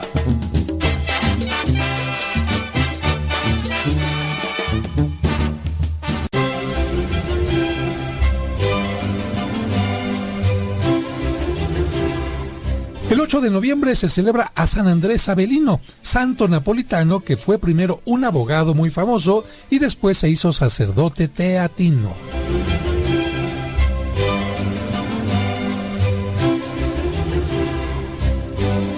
Hoy 8 de noviembre la iglesia recuerda a San Adeodato, primero papa. Su pontificado duró tres años, era romano de nacimiento e hijo del subdiácono llamado Esteban. En su época Roma se vio asolada por los desórdenes y guerras, por un terremoto y por una epidemia. San Adeonato se entregó totalmente al cuidado de los enfermos. El martirologio romano menciona el hecho de que una vez curó a un leproso al besarle las heridas. Según se dice, fue el primer papa en usar los sellos de plomo llamados bullae, nombre que se da actualmente a ciertos documentos pontificios. Un dato de su reinado es aún preservado, el frente el cual representa el buen pastor en medio de sus ovejas con las letras alfa y omega en el fondo, mientras lo contrario porta la inscripción Deusdedit Papae. San Adeodato, que a ejemplo tuyo seamos también misericordiosos con los enfermos, que les entreguemos nuestro tiempo, nuestro cariño y sobre todo nuestra Dice aquí esta pregunta que nos dice, saludos desde Everett, Washington, padre, eh, saludos. Dice, escucho su programa y me tiene carcajeando de risa. Me encanta su forma de hablar. Ah, bueno, pues yo espero que les sirva lo que les digo, nada más que no sé cómo se llama porque pues aquí tiene nombres de quién sabe qué. Tiene número 1270 y, y letras aquí, quién sabe qué significarán esas letras. Espero que no sea algo malo. Dice, padre, eh, con respecto a lo que estaba diciendo de arrimar a los niños para que el padre les dé una bendición en la comunión, entonces no es correcto. A ver, es que nos hicieron la pregunta que si era correcto o no que un matrimonio que está viviendo en unión libre se acercara para que les dé la bendición el sacerdote. A ver, en el caso de los niños que no han hecho la primera comunión, que se, que se acerquen para recibir la bendición. Miren, yo entiendo que puede ser un recurso pastoral. Yo entiendo. Hay sacerdotes que incluso caen en el abuso de darles hostias no consagradas a los niños como para decirles váyanse acostumbrando para que ustedes tengan. Pero yo no veo yo no veo realmente necesidad de hacer eso. Si ustedes están haciendo conciencia en sus niños, si ustedes... eh, no, hombre, pero si luego, luego respingan, eh, que se levantan a las 5 y, ay, Dios mío, este, ¿en qué estaba tú? Ya ves, nomás me, nomás me distraes. Yo no veo de verdad la necesidad, o sea, como una cuestión que, que sea necesaria. Yo no veo una cuestión necesaria que se tengan que acercar con sus chilpayates. Ay, pero si luego, luego respingan, hombre. Este, yo no veo necesidad. Pero qué necesidad. No, que nada más se acerquen los que van a comulgar y listo, calisto. Ya. No, es que, pues, a ver, que, que se acerquen para que reciban la bendición. No, pues, así nada más, listo, vámonos. Bueno, pero esa es mi opinión. Yo, incluso si estuviera así la parroquia, les diría a la gente, miren, no hay necesidad, no hay necesidad, ustedes se quedan así y pues ya nada más hacen esto y lo otro. Y ya, así, santo remedio, ya, listo, calisto. Bueno, vámonos ahora sí con ot- otra pregunta. Dice esta pregunta lo siguiente, disculpe mi ignorancia. Mm, quedas disculpada o disculpado. Dice, el otro día usted habló de oraciones que se ofrecen por otros. Yo diario rezo el Santo Rosario y lo ofrezco por la conversión de los pecadores. Gracias por rezar por mí. Y también lo rezo por las ánimas benditas del purgatorio, por los sacerdotes, por todo el mundo. Pero no entendí bien si es correcto o los beneficia o no. Ojalá hiciera un programa de ese tema. Pues es que no hay necesidad de hacer un tema con todo esto. Cuando usted ora a los demás, por los demás, usted ora por los demás. Si las personas abren su corazón, pueden recibir la bendición. Si no, pues no. Miren, el ejemplo que pongo así, trillado a más no poder. Mamá que se pone a hacer de comer. Mamá está cocinando. De repente ya está checando la sopa. Mm, mm. Ah, Voy a ver cómo quedó esta sopita. Ya le está moviendo ahí a los frijolitos. A ver, voy a echar un taquito de frijoles a ver cómo están, a ver si ya están suavecitos. Este, a ver, un pedacito de carne, voy a agarrar un pedacito de carne. Está haciendo de comer para los demás, pero al mismo tiempo también se está alimentando. Entonces, la comida que hace para otros le beneficia también a ella. Llegaron los muchachos, llegó su esposo. Ay, mamá, no tengo hambre. Ay, hijos, yo les hice estos chilitos rellenos. Mira esta sopita de arroz, qué rica quedó. Ay, mira estos frijolitos tan sabrosos. Mira aquí. ah, Bueno, pues los chamacos no comieron. El esposo no comió. Pues la, la esposa puede comer. Eso también beneficia. Entonces, ustedes pueden seguir rezando por quien que no hay necesidad de hacer un programa completo de esto. Siga rezando por los pecadores, pero rece también con intenciones específicas. Detecte a una persona mula, una persona mendiga, y ya pida por esa persona. Pida por esa persona, rece por mí, que yo soy bien mula, rece. Así dígale, así todos los días rece el rosario. Es más, rece un rosario para mí solo, para que Dios me bendiga. Yo abro mi corazón para recibir todas esas bendiciones. Porque si ustedes dicen, te, te pido por todo el mundo, por todo el mundo, pues sí está bien, pues, pero si lo hace más en lo particular, será mejor. Y también para usted. Es mi recomendación que le doy, porque el Padre Modesto soy.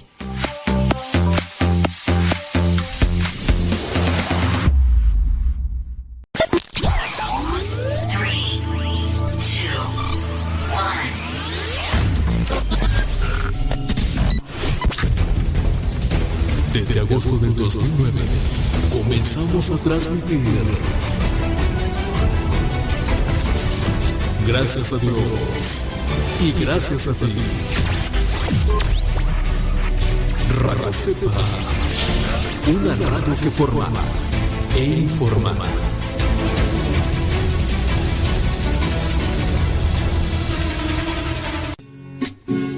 Comienza un nuevo día. Las cosas irán cambiando. Hoy quisiera comenzar dejar la apatía atrás, el ocio y el que dirán, y comenzar a trabajar.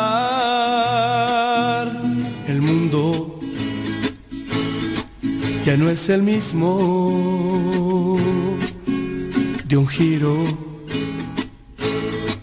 hacia otro rumbo, donde lo bueno se ha vuelto mal, el pobre rico y no da, el ciego podrá mirar la realidad y gritará,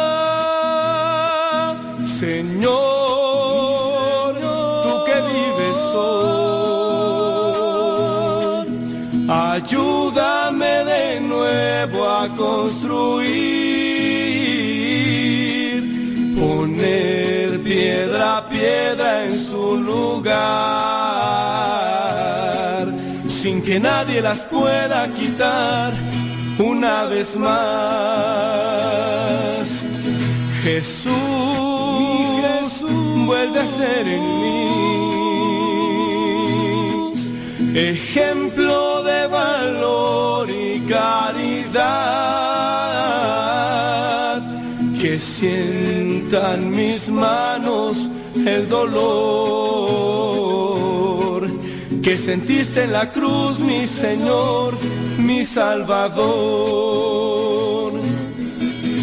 Se escuchan por todos lados los gritos desesperados pueblo que quiere paz, el preso, la libertad, un niño pidiendo pan y en un rincón me escondo yo, ya todo se está acabando, batallas todos lados,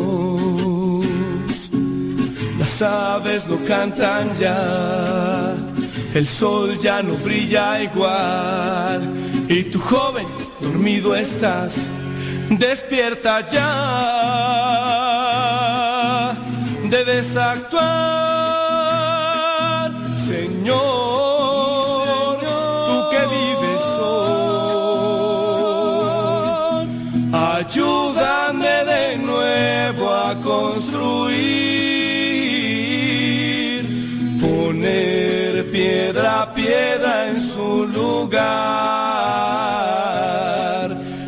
que nadie las pueda quitar una vez más. Jesús, vuelve a ser en mí. Ejemplo de valor y caridad,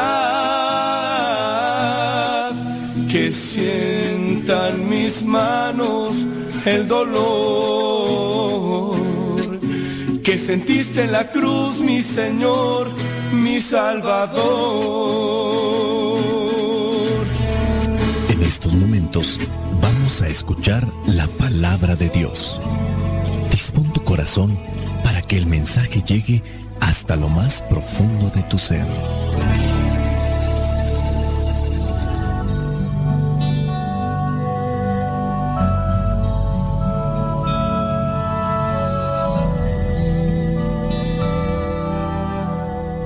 El Evangelio que la iglesia nos presenta para el día de hoy corresponde a Lucas capítulo 17 versículos del 7 al 10. Dice así, si uno de ustedes tiene un criado que regresa del campo después de haber estado arando o cuidando el ganado, ¿acaso le dice, pasa y siéntate a comer? No, sino que le dice, prepárame la cena y disponte a atenderme mientras yo como y bebo. Después podrás tú comer y beber. Y tampoco le dan las gracias al criado por haber hecho lo que le mandó. Así también ustedes.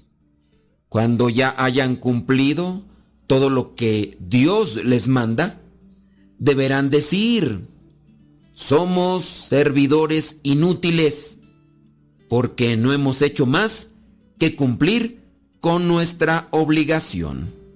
Palabra de Dios. Te alabamos, Señor. Escuchar tu palabra es inicio de fe en ti, Señor. Meditar tu palabra captar tu mensaje de amor.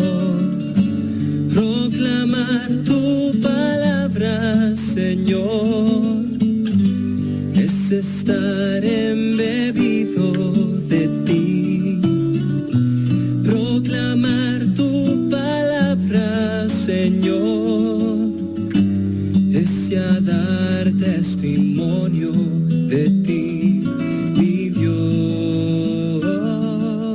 El Evangelio de hoy nos presenta una parábola que se encuentra solo en el Evangelio de Lucas, sin paralelo en lo que es otros evangelios o sin una comparación con los otros evangelios. La parábola quiere enseñar que nuestra vida debe caracterizarse por la actitud de servicio. Jesús no solamente está enseñando las cosas del reino, también está buscando que se cuiden de aquello que puede perjudicar cuando estamos al servicio de los demás. Todos en algún momento hemos estado sirviendo a otros y de repente comenzamos a creernos con mayor autoridad, nos sentimos por encima de los demás y a lo mejor a veces sin darnos cuenta. Queremos que los otros nos agradezcan y si no nos agradecen, para la próxima que me toque realizar nuevamente el servicio y el trabajo, me voy a comportar de otra manera, más déspota, o voy a hacer algunas acciones con las cuales yo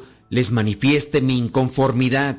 Es verdad, todos necesitamos de esas palmaditas en la espalda, que sea reconocido y agradecido por el trabajo que realizamos. Sin embargo, no podemos trabajar y comprometernos para obtener premios y regalos. Tenemos que tener claro que el servicio es para ayudar. Hay que pedirle a Dios que nos conceda amar sin tener que estar esperando algo a cambio. Si llega o agradecen, qué bueno. Si no llega, yo voy a realizar lo que me toca hacer, lo voy a realizar bien y que queden satisfechos los que reciben el fruto de mi trabajo. Si te has fijado, también a veces queremos ajustar las cuentas con Dios. Nos parece que no nos paga lo suficiente.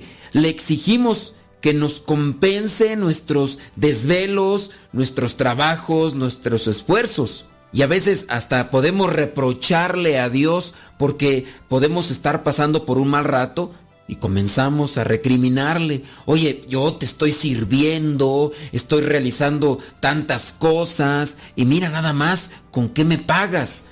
No tiene sentido. Dios nos ha dado todo antes de que nosotros lo hubiéramos pedido. Nos ha dado mucho más de lo que podríamos merecer. Si ponemos atención, nos damos cuenta que a Lucas le gusta mucho el tema del servicio. Lucas cuando presenta a la Virgen María, en su referencia de ella hacia el ángel es, he aquí la esclava del Señor, la sierva, hágase en mí como se ha dicho. El problema con el servir es cuando nos gana la soberbia, cuando nos gana el orgullo. Pensamos que por estar sirviendo a los demás, los demás se deben a nosotros. Y es ahí cuando comenzamos a exigir, a reclamar. Y cuando no encontramos una respuesta conforme a lo que pensamos, nos enojamos y lo que vendría a ser también el servicio se hace más pesado. Jesucristo en este Evangelio presenta estas preguntas para hacer reflexionar a sus apóstoles, para hacernos reflexionar a nosotros. Esta enseñanza se debe de aplicar en todos los contextos, pero algo nos debe de quedar muy, muy claro. La doctrina de Jesús no es una incitación al servilismo que viene en muchos de los casos a denigrar a la persona. Se trata la doctrina del servicio que ennoblece, porque se hace con humildad. El servicio tiene su lado más sublime cuando se ejerce sin intenciones egoístas. Debemos tener muy presente que el verdadero servicio cristiano se logra por la fe y es fruto de una espiritualidad de renuncia, entrega y abnegación. El consuelo del servidor es saber que cumple con lo que se le pide. Y aquí es donde trabaja la fe. Una de las cosas que me llama a mí la atención en este pasaje es esta traducción, que si bien es buena, creo que a lo mejor eh, cuando nosotros hablamos el español y tenemos muchas palabras como sinónimos, nos puede confundir. Por ejemplo, en esta traducción dice, somos servidores inútiles porque no hemos hecho más que cumplir con nuestra obligación. Y es aquí donde eh, chocan a veces las ideas. Si a mí me dicen inútil, también me están diciendo que, que pues no sirvo, que, para lo que me pusieron no estoy cumpliendo con lo que me toca.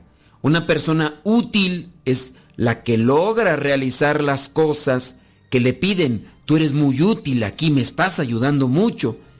Y si en el caso eh, de la parábola refiere que es un criado, en aquel tiempo la referencia de los criados era cuando se compraba a un esclavo y éste tenía que servir y se le daba dónde quedarse, se le daba de comer, tenía que cumplir sus funciones.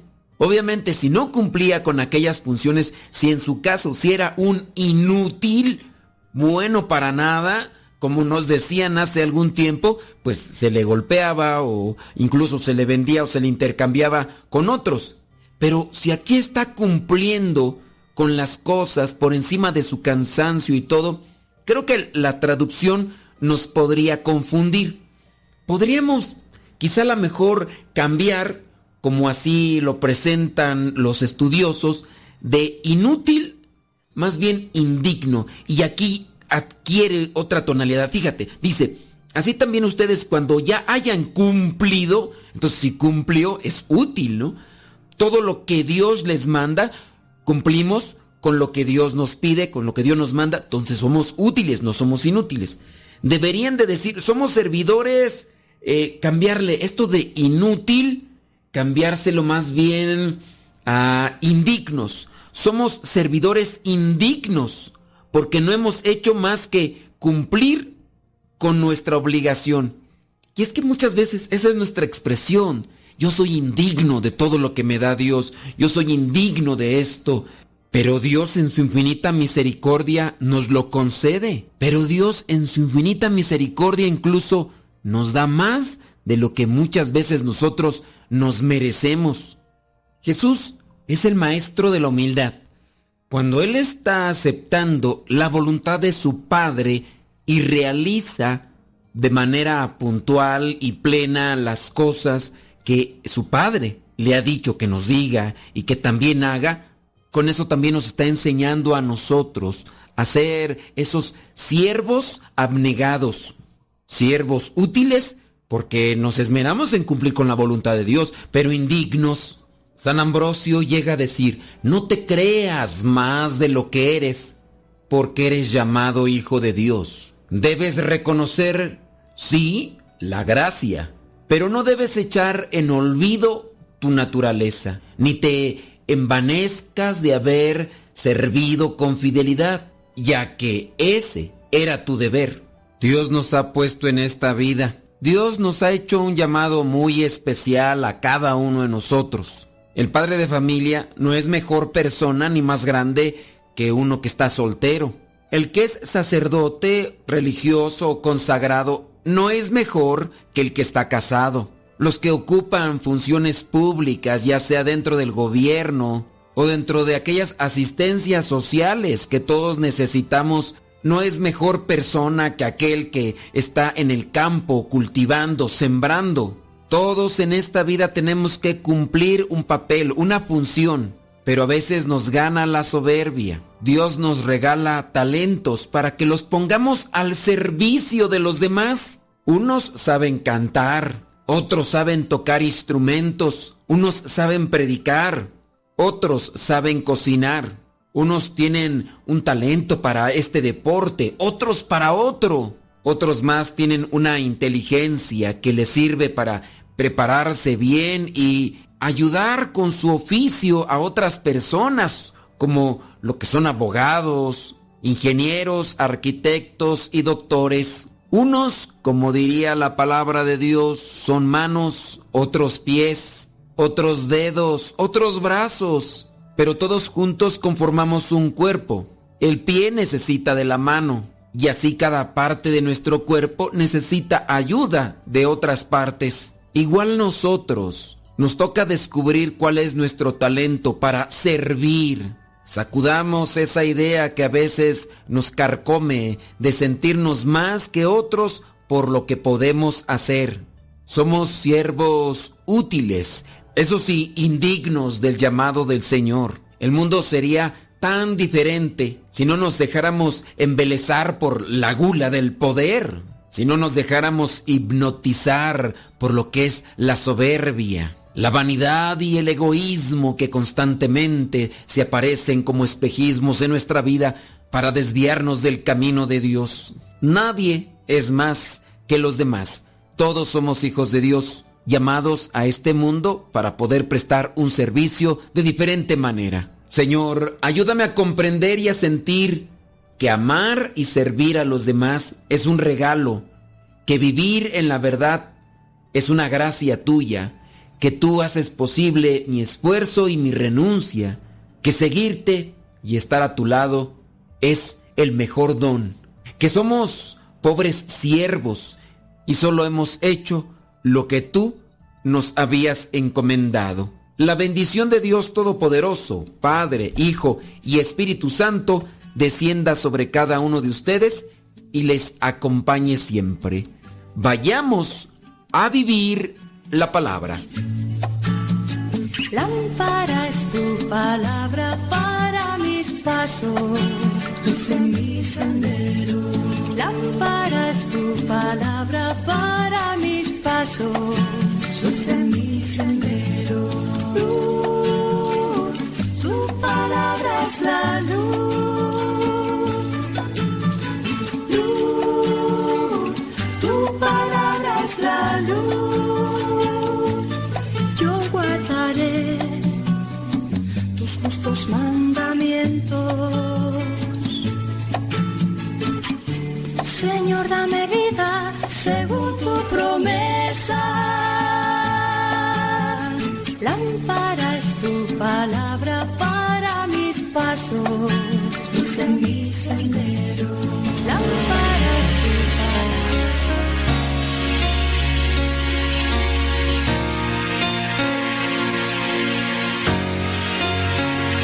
Despiértate ya.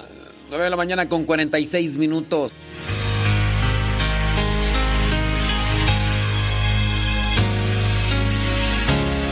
No puedes darte por vencido. Pregunta Kevin Ferni que, que está fallando la aplicación de Radio Cepa. ¿Algunos de ustedes les está fallando la aplicación de Radio Cepa? para la prueba nos ofrece y te llega a ser calor Cris Contreras, manifiéstate. ¿Cómo anda la Grelmin misionera? sé paciente no te desesperes aprende a luchar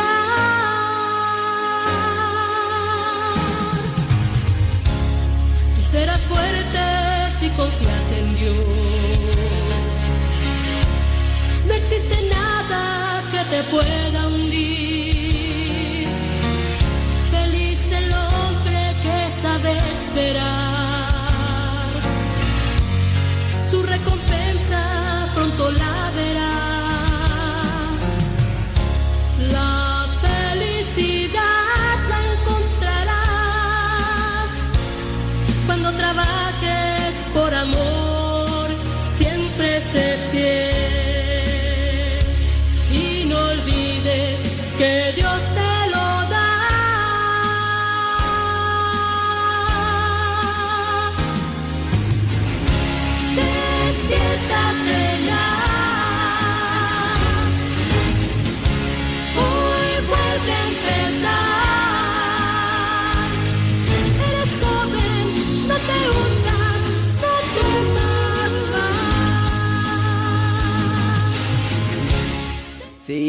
dice Lidia Duarte que está lloviendo por allá en California. Por lo menos ahí en el monte, ¿verdad? Quién sabe en Los Ángeles. Sí. No, miren, bendito sea Dios, que llueva mucho, mucho ahí en Los Ángeles. Por todo California, ¿verdad? Que necesitan mucha, pero mucha agua. Sí. Maru, allá en Michoacán, muchas gracias, eh. Le pedimos a Dios que te siga bendiciendo y que te dé mucha fortaleza y sabiduría para hacer siempre las cosas lo mejor. Gracias, Maru, muchas gracias. Kevin Ferni, que es tu internet pichurriento, dice la gente.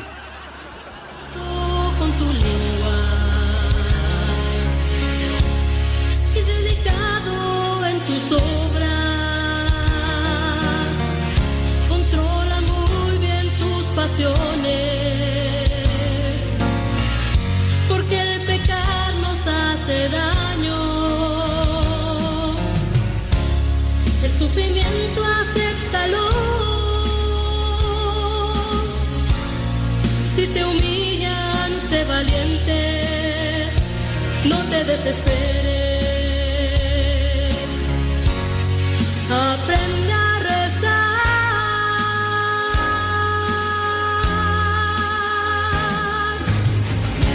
Despiértate ya.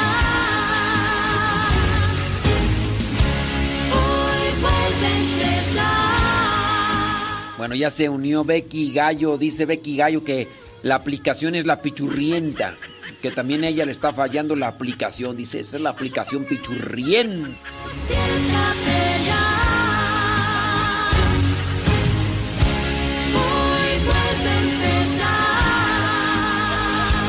Hoy comieron gallo. Qué bárbara, Becky Gallo.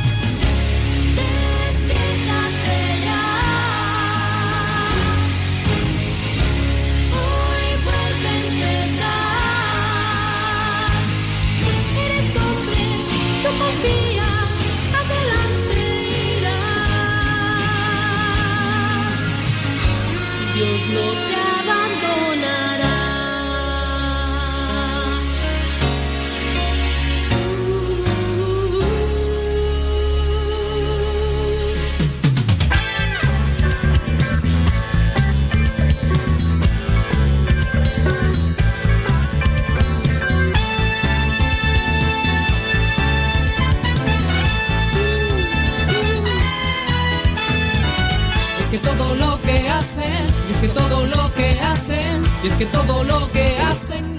Saludos a mi prima que casi todos los días me manda mensajes. Casi nunca los veo, ¿verdad? Pero me manda mensajes.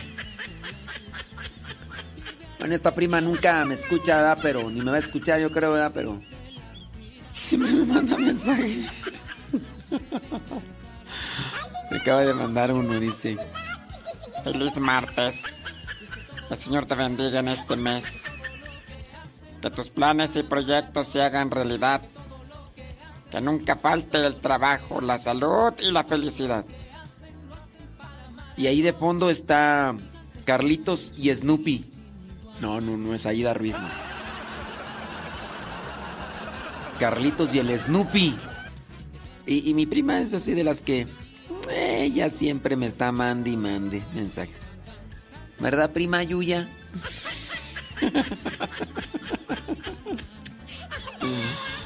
Ay, mi prima.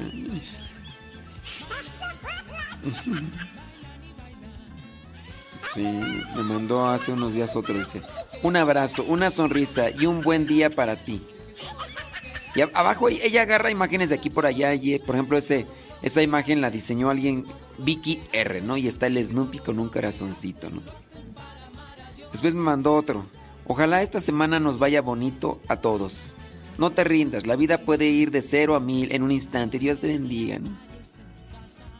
Me mandó otro donde está una como japonesita en un bote. Dice buenas noches, porque me manda en la mañana y en la noche, ¿no? Pero son imágenes así como que se encuentra o se las mandarán, quién sabe. Pero imágenes así medias chistosillas, así de... Por más lejos que estén tus sueños, nunca dejes de perseguirlos. Buenas noches. Después me mandó otro, dice, le pido a Dios que te cuide, te ilumine, te bendiga y que nunca te falte la fe, su paz y su amor en tu corazón. Buenas noches. Y así, mensajes donde está un piecito con, con una flor, está un corazón como de cristal sostenido con las manos, con unos dedos, y imágenes de Jesús, flores, globos. Y eh, eso sí me manda mucho con imágenes del Snoopy. Y no es Aida Ruiz. Ay, mi prima. prima, prima.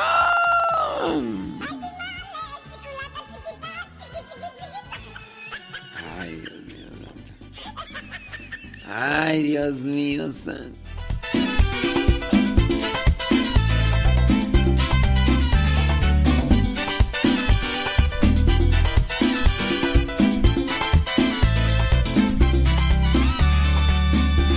Espíritu de Dios, llena. Ya se manifestó Cris Contreras. Ya se manifestó. Dice que ya está tranquila y muy obediente. Sí, pues es que sí necesita. Eh, ahí, mientras ahí le vayan ahí dando de comer y todo y y poco a poco que se vaya habituando también al lugar y todo. Dice Cris Contreras que era la gatita era para su mamá. Pero pues dice Cris que ella ya se la va a agandallar. ya, se, ya se va a dejar la, la Gremlin misionera. Fíjate que cuando estaba así chiquilla, chiquilla, chiquilla, chiquilla, se me hacía muy fea. Por eso le puse la Gremlin, porque estaba fea con ganas. O sea, es que estaban los otros, estaban los rayaditos, que ya también se fueron, ¿verdad? Están los negros, negros, negros, negros. Y, y estaba esa, y esa desencajaba, o sea, sin forma ni figura y se me hacía bien feyecita. Pero ya después que ya no había ninguno, pues ya, incluso ya ahora que estaba más grandecita, con las manchitas amarillas, porque es como negra con manchitas amarillas, parece un leopardo, pero negro y con las manchitas amarillas. Y esta se me estaba haciendo bonita. Pero dije, no, ya, ya, ya está dada. Y sí, incluso los otros hermanos decían, no, dice, ya se ve bonita. Le dije, sí, sí, sí, sí. Pero ustedes ni, pues, ni les dan de comer, ni nada. Le dije, yo no voy a estar... Sus gatos. Órale, a volar. A volar ya cerramos la fábrica de la... De la Timbas. Y le cerramos también la fábrica al Snap.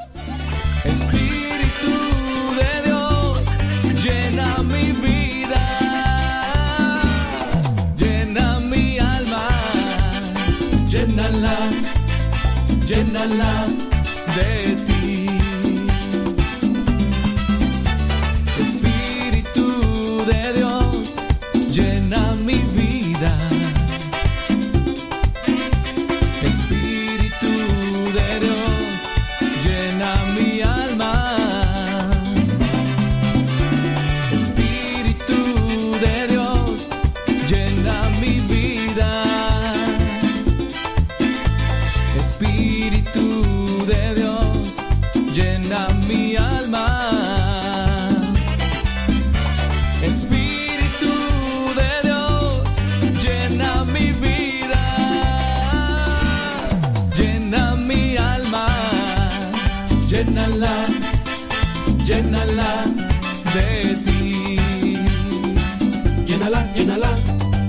llénala, llénala de ti.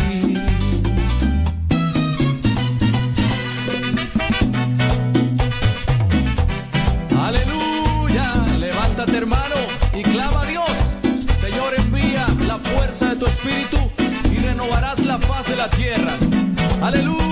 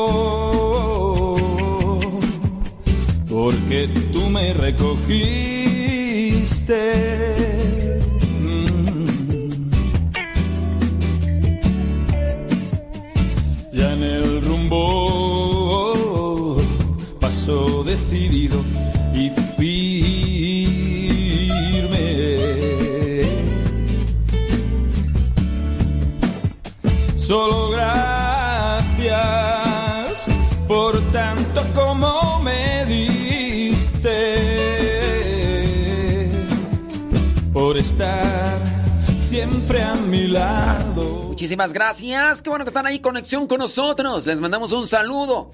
Donde quiera que se encuentren y como quiera que se encuentren. Ándale, sí. pues, ah, en lo que se pueda, Cris. En lo que se pueda y en lo que lo vea y todo, pues ahí. Ahí vamos a estar eh, apoyando y todo, Cris. Tú no, tú no dejes de preocuparte. Tú no dejes de preocuparte. En lo que se pueda y lo poquito que alcance yo, yo ahí voy, ahí voy a andar, ahí voy a andar. Todo en manos de Dios. Muchas gracias. A ver, déjame ver por acá. Dice saludos, bli bli bli, blu blu blu. ¿A poco? Sí es cierto. Saludos Araceli Lule, que transita por tus venas. Sí, ¿qué pasotes con tus zapatotes? Ándale pues, hombre, qué bueno. No, pues les mandamos un saludo a los que están ahí conectados y a los que no, también les mandamos un saludo. Dice José Castellanos, saludos, dice, acá escuchándole en donde tú, en Victorville, California. Salud, también saludos a su esposa. Mándenos sus preguntas, mándenos sus comentarios.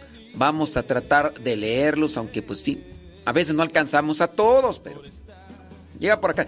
Tratamos de no no decir los nombres de las personas, ¿verdad? Que, que nos hacen preguntas. Dice por acá una persona, eh, tengo una pregunta.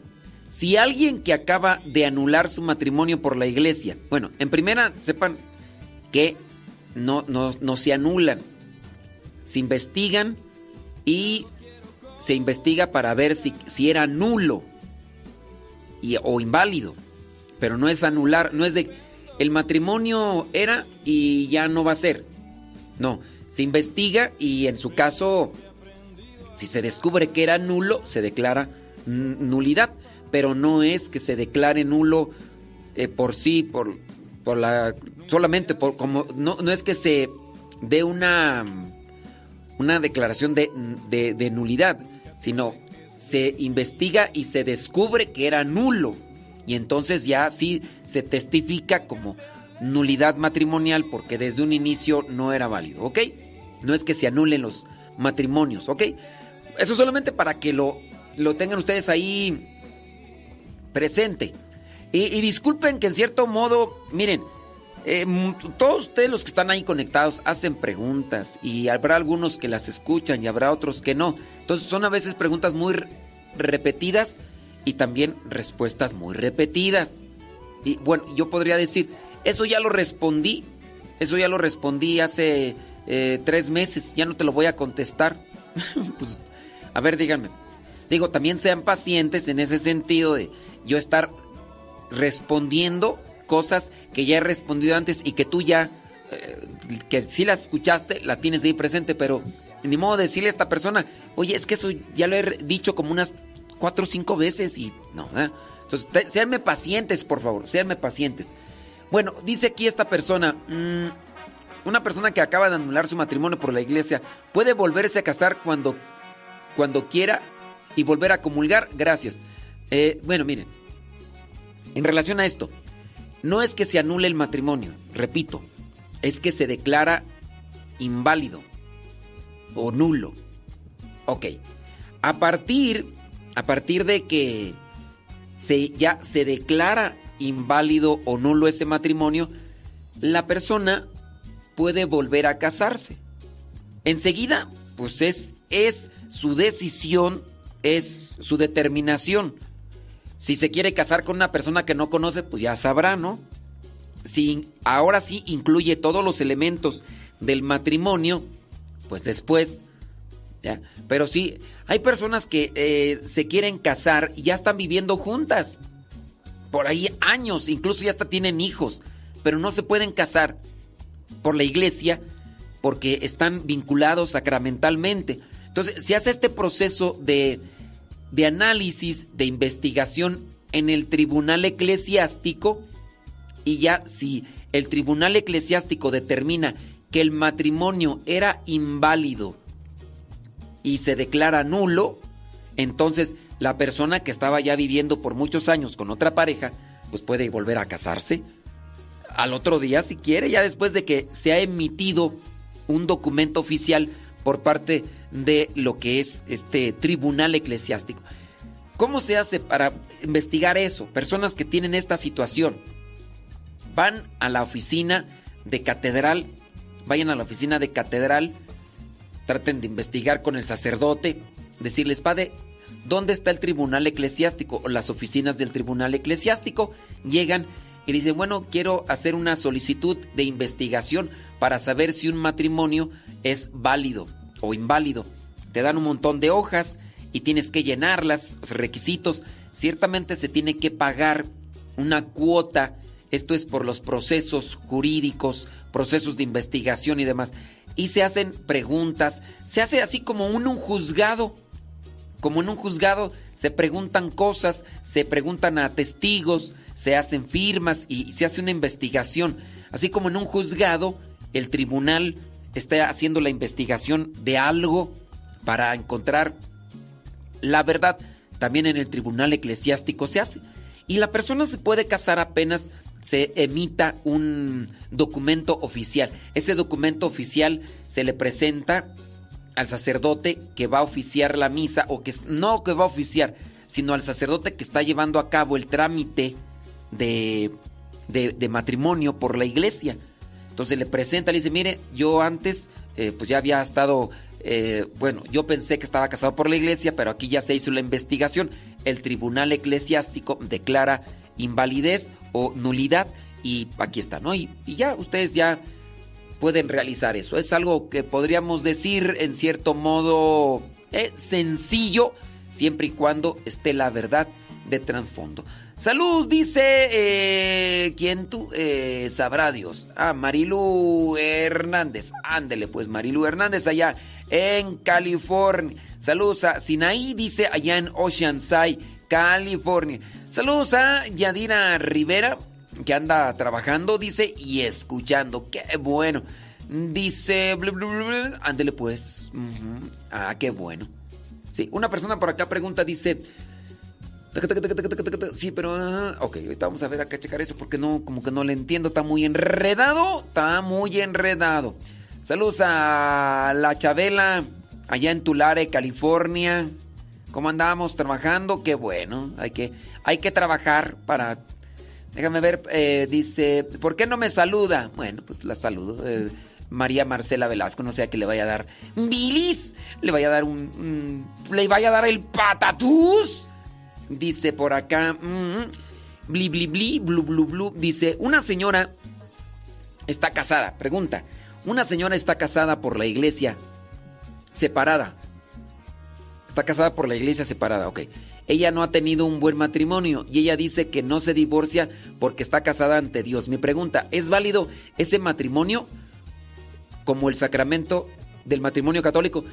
Si, si te refieres a una iglesia separada, es decir, eh, eh, o sea, no es iglesia, no, no es iglesia, no es iglesia católica, e- ese matrimonio, ese sacramento no vale. No vale ese sacramento. Así se haya hecho con todas las... no, pero ese sacramento no vale. Y pues bueno, si esa persona dice que está casada ante Dios y que no se quiere separar, miren, en ocasiones es considerable en la separación porque hay violencia, hay agresión, ha- hay daño, hay incluso, incluso hay riesgos de, de- de perder la vida. Entonces, sí se aprueba una separación, quizá no permanente, pero sí una separación para que haya un cierto tipo de acomodo de ideas y un acuerdo para realizar las cosas que se tienen que hacer. Entonces, sí se aprueba una separación. No es que por la separación se dé el pecado. No, el, pecado es el que está a trasfondo. En ocasiones hay que hacer una pequeñita pausa, ¿sí? Mándenos sus preguntas, criaturas del Señor. Y vamos a echarle rayas al tigre.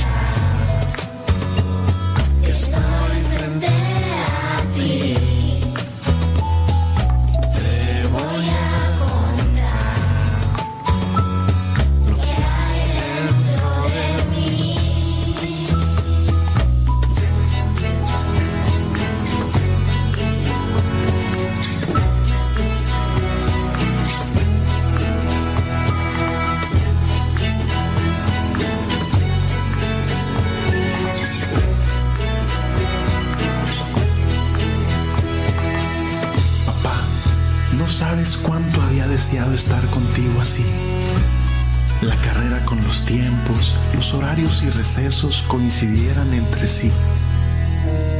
Y ahora yo con sueño, pero haciendo mil esfuerzos. Tú cansado, me imagino. No sé ni por dónde empezar.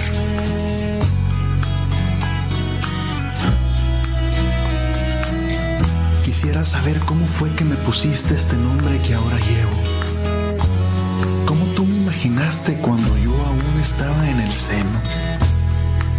¿Tuviste acaso miedo? ¿Imaginaste mi tamaño? Cuéntame, Quiero saber un poco más de nuestro pasado. He tenido etapas, etapas que han sido muy duras. Regaños, vergüenzas, malos hábitos, chiflazones y desilusiones. Situaciones que ahora sé me han dado experiencia, pero en el ayer, claro que dolieron. Fracasos que he tenido en mi vida me han hecho pensar que tal vez a tu orgullo o quizá a la familia pude avergonzar. Te pido perdón si te he lastimado, si no he sido el hijo que tanto has deseado.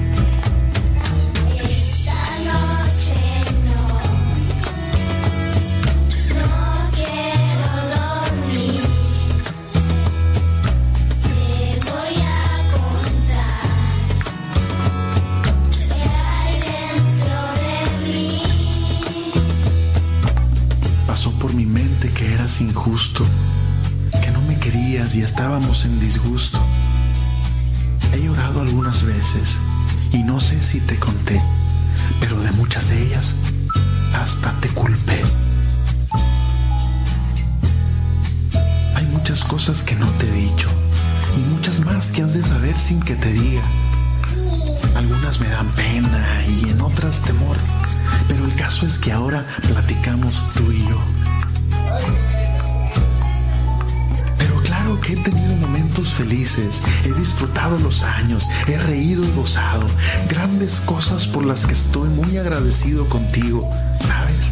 Quisiera sentir de tu parte un beso y abrazo de amigo. Cuando tenga miedo buscaré tu presencia, mi padre, mi héroe, quiero que me defiendas. Sé que donde estés, de mí te has de acordar. Y no importa lo que pase, siempre serás mi papá.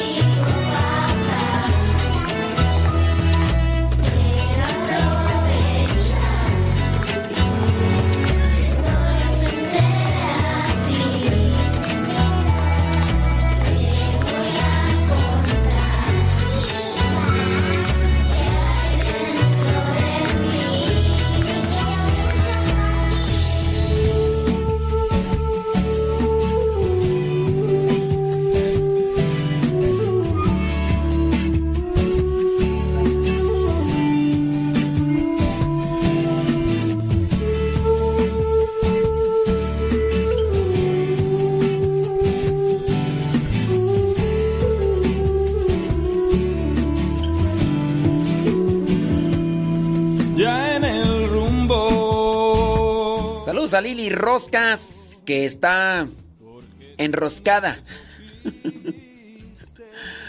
Ay, Lili Roscas. Ah. No, no, no, no, no, no. No, Lili Roscas.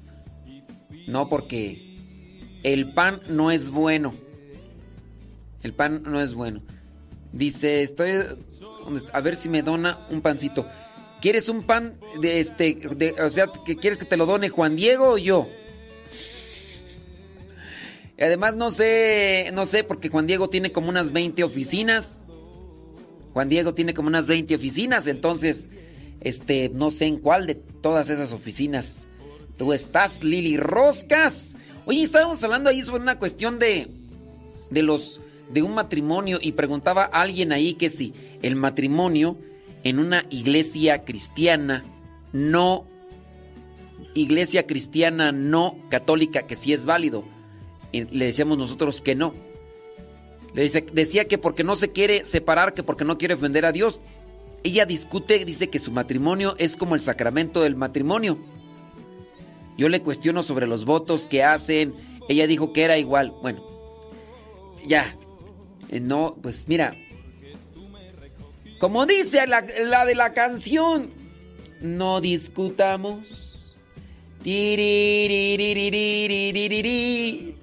No discuta, no ya, como dijo Lucha Villa. No hay que no hay que discutir, ya. Mira, es muy difícil cuando las personas están encerradas y están aferradas a una idea. Ahí ya no no puedes entrar. Ese se llama cerrazón y pues no, con los necios no. Saludando ahí a Aida Ruiz en Guadalajara, Jalisco. ¿Qué onda? ¿Cómo le va? Saludos allá Javier Ramírez en Long Branch, New Jersey. Gracias. Muchos thank yous. Dice bli bli bli, ándele. Pues yo espero que sí. Yo espero que sí. Quiero saber cómo hacer para que le mande die- evangelio a mi hermana en México. Ah, pues muy sencillo, pues que se vayan ahí a mi a mi Facebook y ahí están las indicaciones. Sí, Modesto Lule. Modesto Lule, ahí en mi Facebook, ahí están las indicaciones, nomás búsquelo del Evangelio y ahí están las indicaciones de cómo mandarlo por WhatsApp, por Telegram, si lo quieres por Spotify, si lo quieres por... Ahí está María Medina, busca mi Facebook y, y listo. Saludos a Neri Martínez, el troquero, allá anda en Deep Park, Texas. ¿Qué onda? ¿Cómo estamos? Saludos, dice mi pregunta. Cuando un laico, cuando un laico puede bautizar a un niño, más bien es cuando, ¿verdad? Ahí. Cuando un laico puede bautizar a un niño solamente en caso de emergencia, no estando algún clérigo, algún ministro. Los laicos solamente en caso de emergencia. Estás en el hospital, comunidad lejana donde no hay sacerdote y, y hay peligro. Huele a peligro, hay un peligro. Este, hay un peligro inminente de que pierda la vida al niño, entonces se le bautiza. Se le bautiza y, y ya, se le bautiza con la fórmula. Yo te bendigo en el nombre del Padre, del Hijo y del y se le pone tres veces agua en su frente y ya. Yo te bendigo en el nombre del Padre. Dice, la fórmula es así. Eh, hacen una oración y todo. eh, te bautizamos con el nombre de. ¿De quién? De. eh, este, Tilirico. Yo te bautizo como Tilirico en el nombre del Padre, del Hijo y del Espíritu Santo. Amén. Pero solamente con peligro de muerte, ¿ok? Va a ir para la persona que encargó. Me encargó. es que me están, que me están diciendo que hay que le encargo. No, a la persona que hizo la pregunta, ¿ok? Saludos al nieto. Que no sabemos cómo se llama el nieto, pero saludos al nieto, dice Carmen Avi. Carmen Avi, saludos a tu nieto. ¿Sabrá Dios cómo se llama? Eh, pues, sí, o sea, a lo mejor quieren guardar, quieren guardar ahí el, el anonimato del nieto, ¿verdad? Por algo, a lo mejor es famoso, a lo mejor es, el nieto es este Luis Miguel, a lo mejor el nieto es este, ¿quién más? Es tu, este, eh, eh, Federico, eh, Federico, ¿qué tú? a lo mejor, no sé, pero bueno, ahí ya pasamos el saludos al nieto que sabrá Dios. Bueno, sa- sabrá Dios cómo se llama, nomás la mamá y la abuelita sabe, pero está bien. Oiga, una, una situación que se estaba dando por ahí, una persona nos hizo una, una pregunta.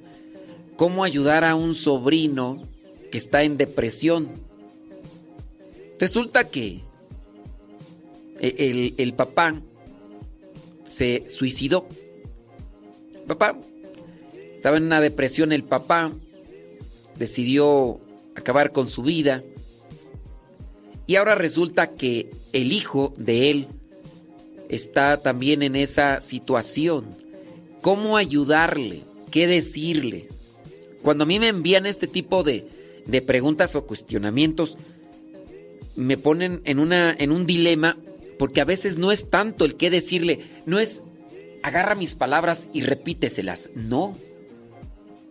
Recuerden que una persona en depresión, más que palabras, necesita cercanía.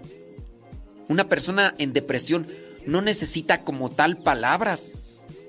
Necesita encontrar un vínculo, necesita tener un encuentro con algo o con alguien que le despierte a una necesidad de vivir. Muy posiblemente estas personas que nos mandaron la pregunta ahorita no están escuchando.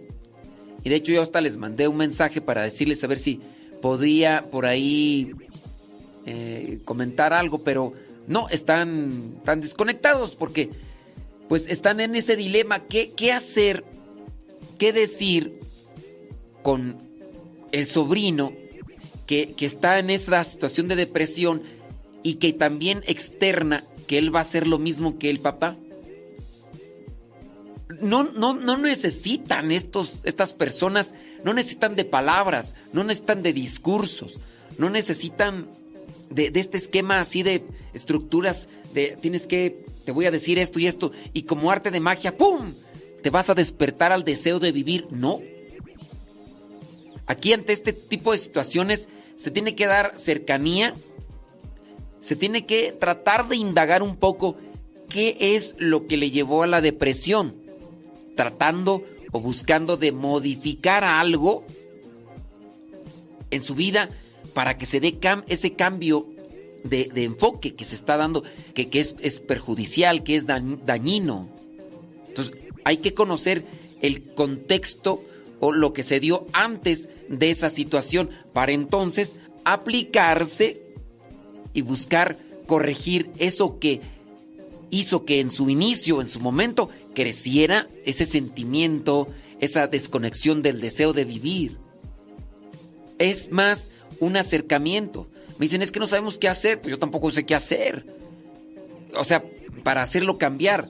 Ustedes van a poderlo descubrir en la medida en que se acerquen y primero antes de cuestionarle, de irle con el sermón, no, mira que, mi hijo, que, que tienes que echarle ganas para, para seguir adelante, que, que tienes que hacer esto, que tienes que hacer, antes de ir con, lo, con el sermón, antes de ir con, con la- las cosas que se le pueden decir, pues yo pienso que primero es estar ahí, hacerles notar que ahí están y que, que los quieren, que los aman, que, que buscan lo mejor y en su caso ir conociendo ese contexto para irlo corrigiendo, para que también su, su presente se vaya moldeando y se proyecten hacia otro rumbo o hacia otro destino.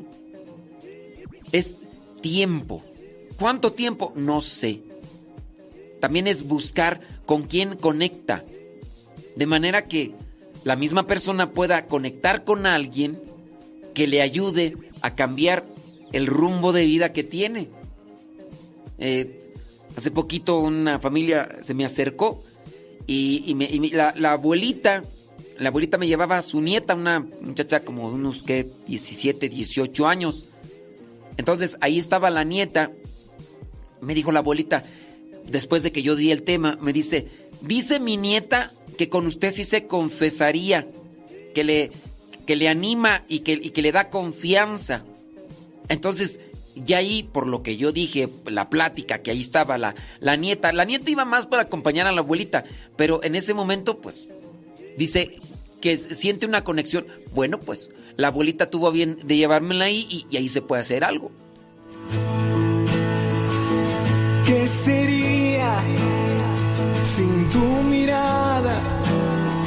Sin tu palabra que es sagrada no sabría nada. ¿Qué sería sin tus lágrimas de dolor que derramaste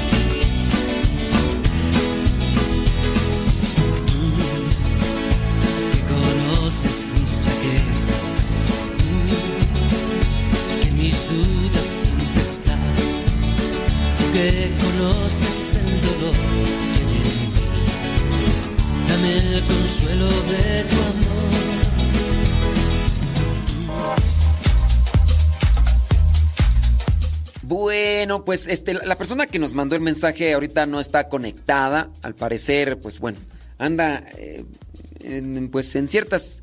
eh, pero ahí, espero que después pueda escuchar el mensaje.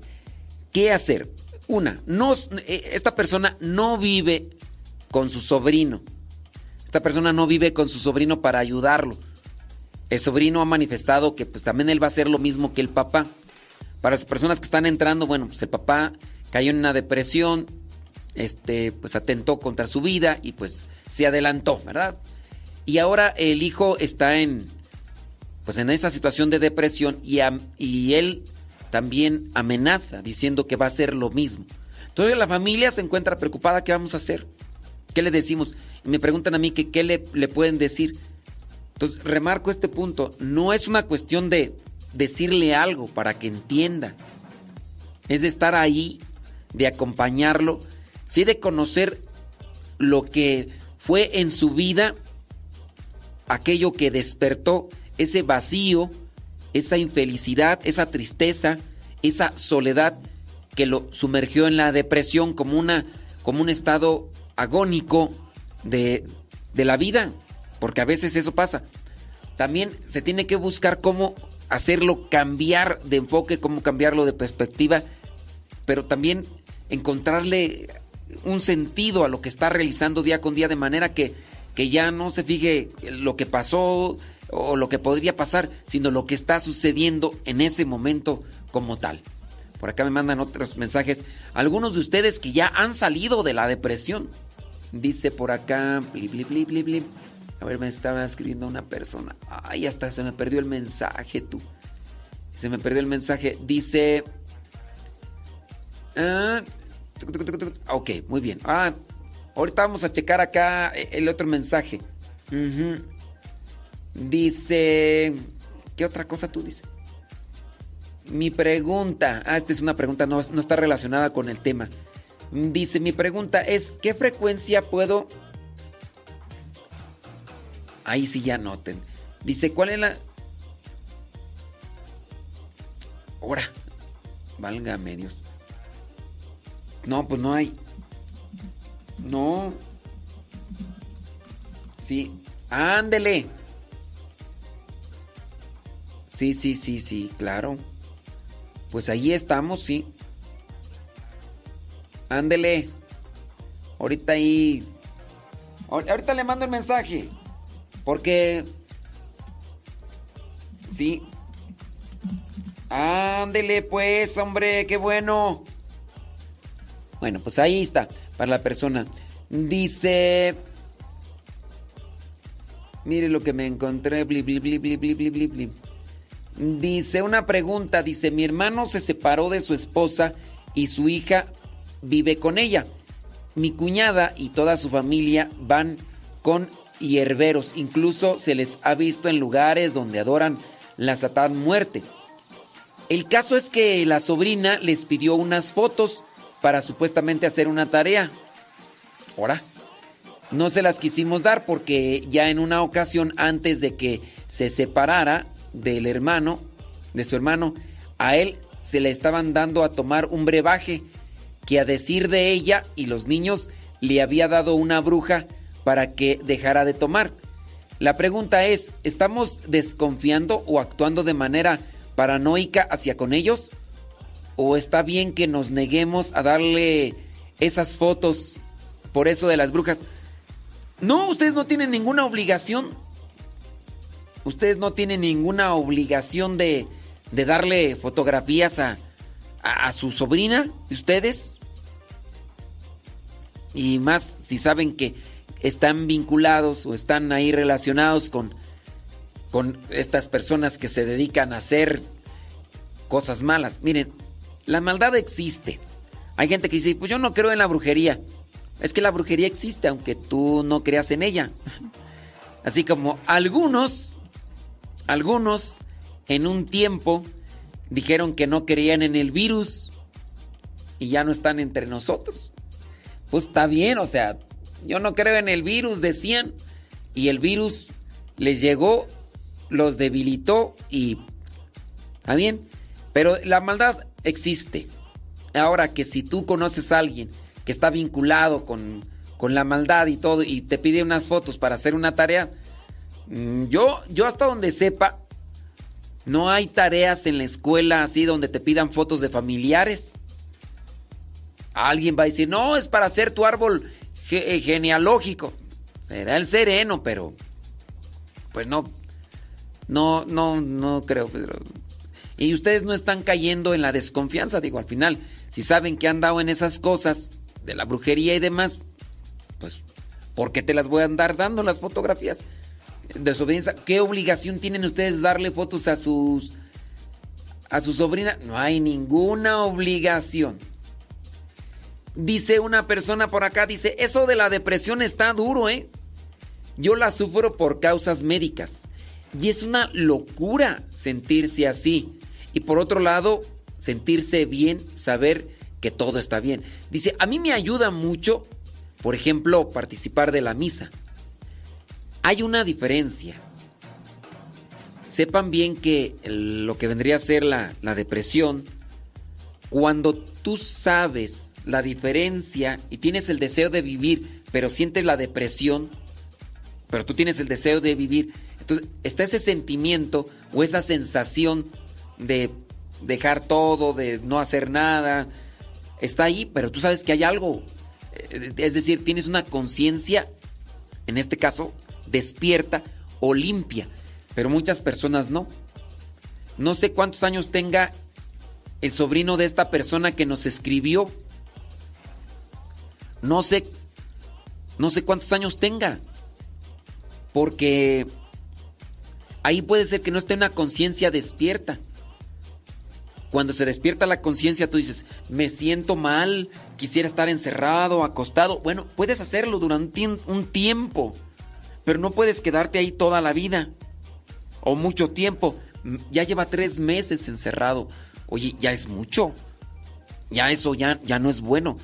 Tú tienes una orientación y aunque padeces de eso de querer quizás estar acostada solamente, de no hacer nada, o sea, tienes ese deseo de hacer esas cosas, pero hay algo como con voluntad e inteligencia que te lleva a decir, no, eso no está bien.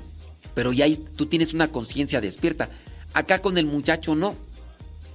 El muchacho posiblemente miró las cosas como se dieron en torno a su papá, eh, no buscaron realmente una ayuda. Y también hay veces que uno, aunque uno no sepa cómo, pero yo estoy abierto a la ayuda. Quiero ayuda. Lo que no se puede dar cuando una persona dice, es que yo ya no quiero, ya se cierra, se cierra. Y ahí no puedes obligar a la persona, no la puedes forzar.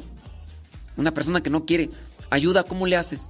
No, ya, es más, está convencida de lo que quiere, hundirse más, er- eh, encerrarse más, estar allá. Y eso es lo que quiere la persona. ¿Y cómo podrías tú decirle, eh, despierta? No, la persona no quiere. Están, son situaciones pues todavía más complicadas, más difíciles, por la edad, la experiencia, falta de deseo de vivir. Pues tú tienes a tu esposo, tienes a tus hijos, tienes a tu mamá, tienes a, tus hermanos. Además, hay algo por qué vivir en la experiencia, pero cuando se puede dar, por ejemplo, en el caso de un muchacho, y el problema de entre todo lo que vendría a ser la depresión es encerrarse. Encerrarse en sí mismos y no querer y, y encerrarse. Y ahí ya, tú dices, pues si yo voy a la misa, porque está el, sentimiento de vacío, voy a la misa y me despierto. Se ha dado el caso de algunas personas que yo conozco que han tomado los cursos de Biblia, han ido a la misa, se han encontrado con esa celebración con la cual conectan, con la que se sienten a gusto por la manera de predicar, por, por el coro, por, por el ambiente, y, se sienten a gusto. Y quizás no, no es con una vez y ya, sino me siento a gusto y vengo aquí porque quiero salir de esto. Y yo he sabido de personas que hasta incluso escuchando el programa dicen que les ha ayudado, porque eh, la alegría o no sé, o alguna cosa, elemento que ha sido fundamental y ya. ¿Alguno de ustedes ha salido de la depresión? ¿Qué podría compartirle para con esta persona que dice que tiene a su sobrino sumergido en la depresión. El papá se quitó la vida y ahora el sobrino amenaza con, con hacer eso, porque también está en la depresión. ¿Qué decirle o qué hacer desde tu experiencia, desde tu experiencia, si es que saliste ya de esta situación?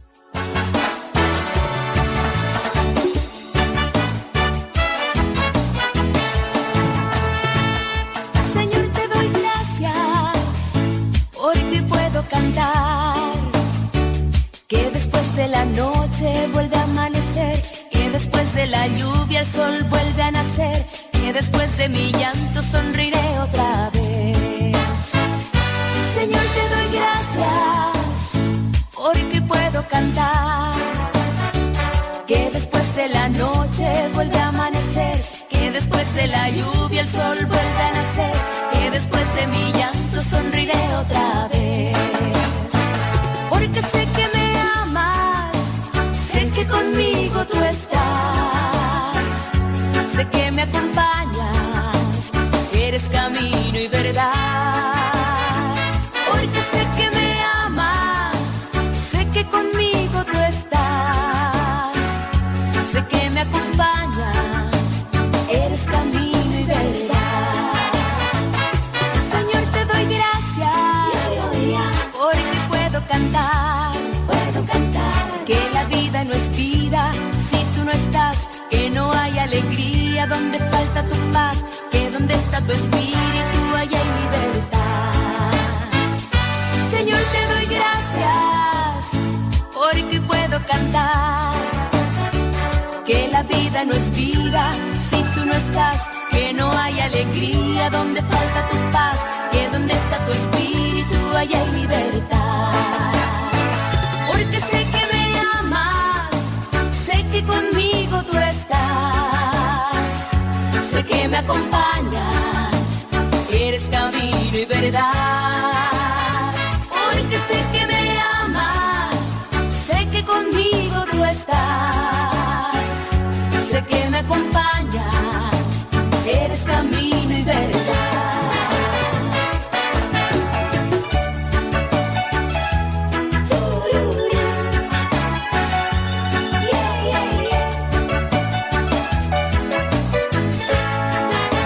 Los medicamentos estaban conectados a esta... Porque sé que me amas, sé que conmigo tú estás, sé que me acompañas, eres camino y verdad. Porque sé que me amas, sé que conmigo tú estás, sé que me acompañas, eres camino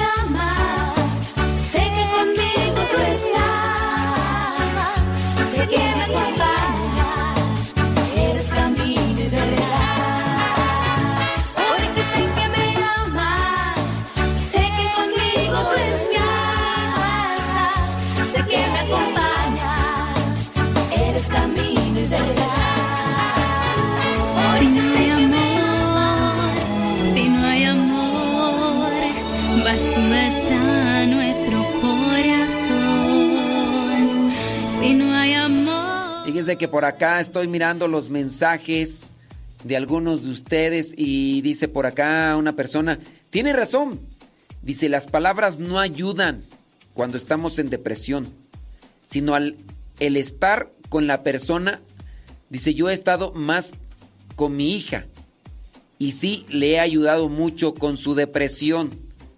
O sea, no, no solamente palabras, es que yo entiendo que una persona que a lo mejor está en esta situación, regresando al, al- contexto, una familia, eh, el, el- papá se quita la vida, después el hijo también está sumergido en la de- depresión y dice que va a hacer eso. Entonces la familia se angustia y queremos encontrar algo que tenga un efecto inmediato. ¿Y, y qué es algo? Pues palabras. Pero las palabras como tal, pues les digo, dice, es terrible estar en depresión otra persona. Y efectivamente, la compañía de las personas, los abrazos y la comprensión sin cuestionar el porqué del llanto o, o del mal Estar es importantísimo, dicen personas que han pasado por esa situación de depresión y que están ahí. Dice por acá, bla, bla, bla, bla, dice. Cuando dice, cuando yo estuve en depresión mortal, hubo una compañera de trabajo que estuvo allí para acompañarme sin más. Y ya cuando un día, en mi locura absoluta, salí corriendo de casa sin rumbo.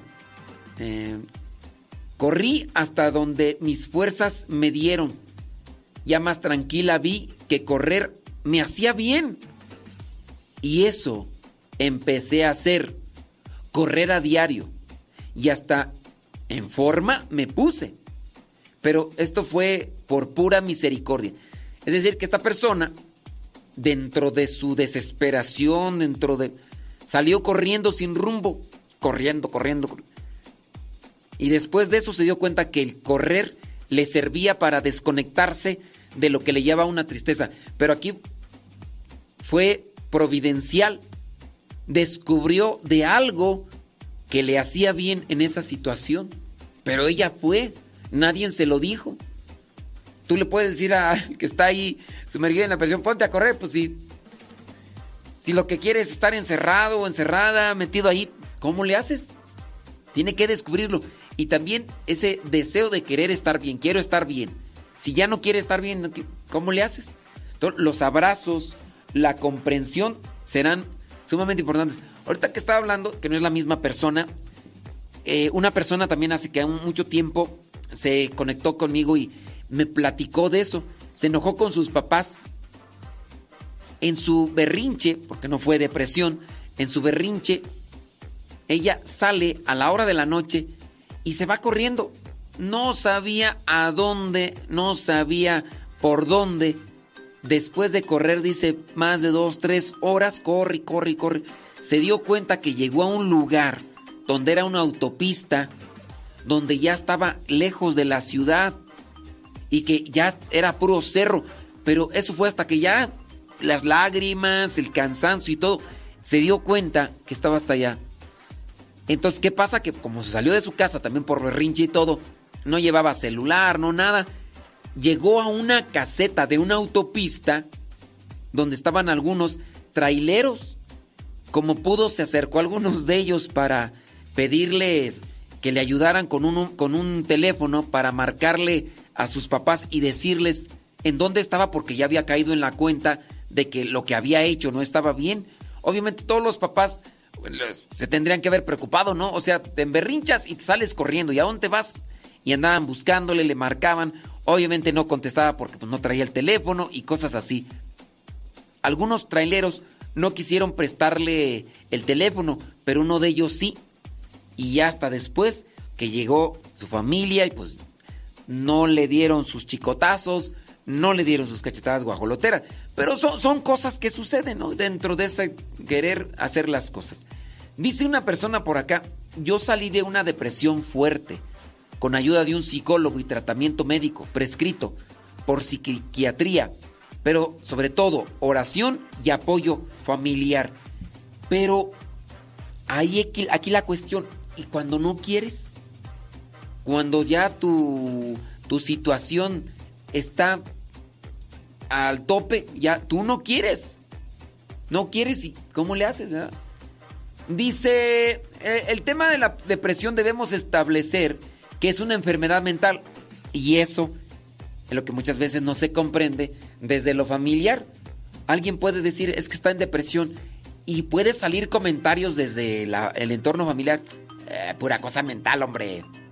Ah, puros panchos, ah, pura payasada. ¿Qué? Y, y no, no se entiende. Dice, entonces se debe de establecer que es una enfermedad mental que de no atenderse puede terminar en la vida del enfermo, dice Benja. Lo primero que se debe hacer es asistir a un médico psiquiatra. Bueno, sí. Pero ¿y si no se quiere? Dice ya que el paciente necesita terapia y medicación. Después, desde luego, un acompañamiento espiritual por parte de un guía o congregación que le dé seguimiento.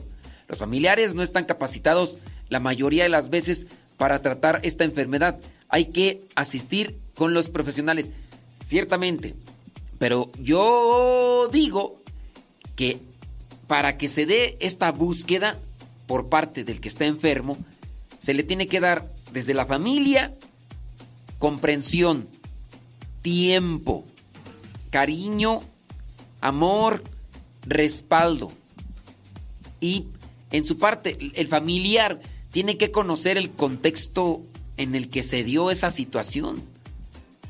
Porque, pues sí, o sea, voy a llevarlo al psiquiatra y si no quiere, ¿cómo le hago para que despierte a la necesidad de la ayuda para seguir viviendo?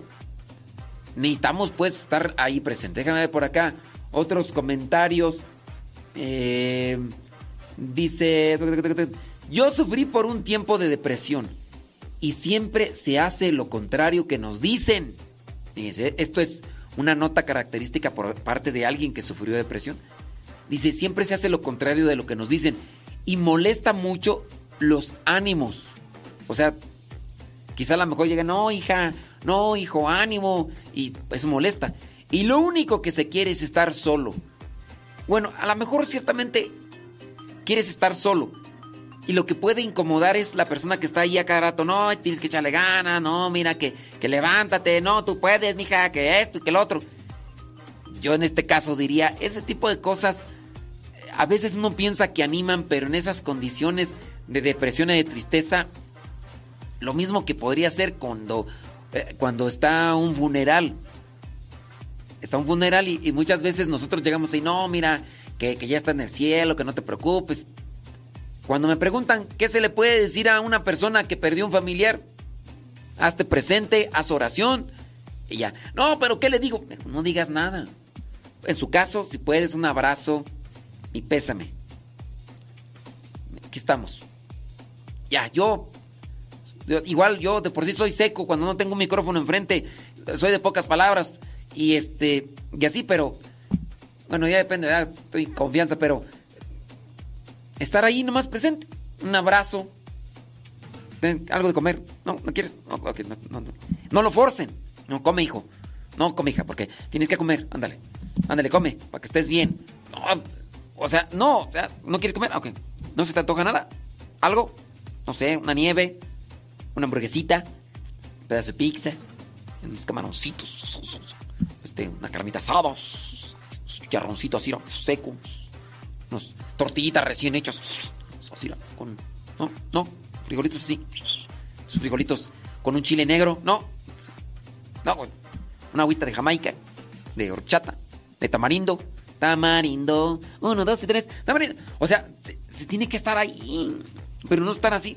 Bueno, dice esta misma persona, dice, lo único que se quiere es estar solo. Dice, yo gracias a Dios salí de la depresión gracias a un retiro que fui casi de afuera, pero lo único que quería es estar sola, dice esta persona. Y el único lugar a sola, dice, era el sagrario en ese momento. Dice, fue mi primer encuentro con Dios, porque estuve solas con Él. Bueno, pues en este caso estamos hablando de que participó de un retiro y en ese retiro eh, quería estar sola. Y el único lugar que encontró fue el sagrario. Pues qué mejor, llegaste al, al lugar de ahí. Dice por acá, eh, yo sufrí eh, depresión postparto con mi tercer niño. Dice, pues mi papá falleció, dice, cuando estaban embarazada y desde su experiencia, un ejemplo dice que a ella le sirve mucho para que los demás entiendan un poco. La depresión es estar como sumergido en un pantano y cualquier esfuerzo o movimiento que tú hagas para salir sobre todo por lo que te dicen te hunde más en vez de salir. Es necesario que la ayuda venga de afuera con acompañamiento de la familia y eso sí, ver un médico. Pues ahí están esas cuestiones que nos comparten. Espero que la persona que nos mandó esta situación pues nos esté escuchando y lo ponga.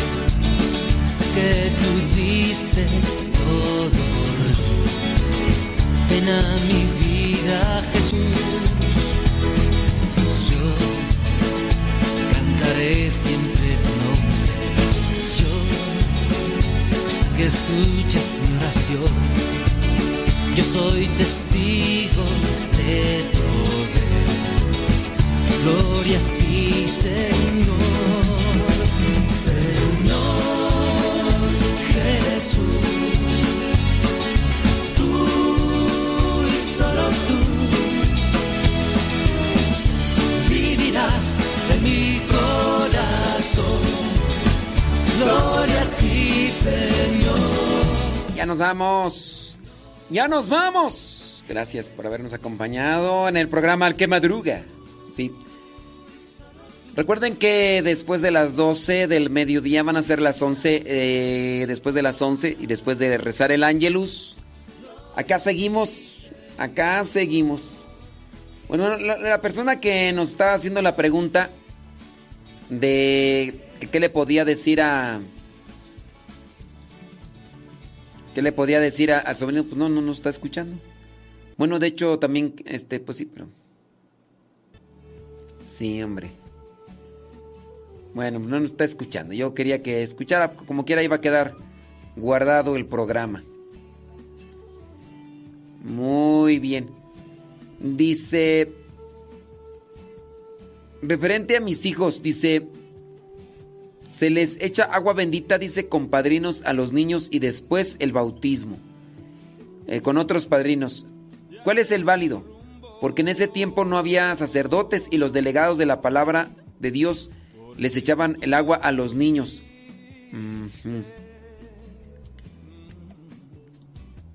Ay Dios. Sí, me es complicado decir quiénes son los padrinos. Eso tendrían que preguntarle a los sacerdotes de allá. Pero en cierto modo los padrinos no hacen válido o inválido el sacramento. Eso es para compromiso de los padrinos. Responder. Si no responden, pues allá ellos. Hasta si, si está escuchando ahí, bueno. ¿Quiénes son los padrinos? Si ahí ya no sabría yo decirle, porque como no sé qué es lo que dicen, tanto cuando le echan agua, cuanto viene a ser ya lo del. con los otros padrinos. Pero, pues bueno, si se juntan más personas que quieran apoyar, respaldando al chamaco o a la chamaca para su crecimiento espiritual, pues mejor, ¿verdad? Eso. Son las 11 de la mañana con un minuto. Hoy día martes 8 de noviembre. Ya viene por ahí el programa. Lo que Dios ha unido con Patti y Paco. A ratito después de las 12 regresamos. 11 con 1. Gracias por tanto como me diste. Por estar siempre a mi lado. Por ser mi bien. Porque existe. Porque existe.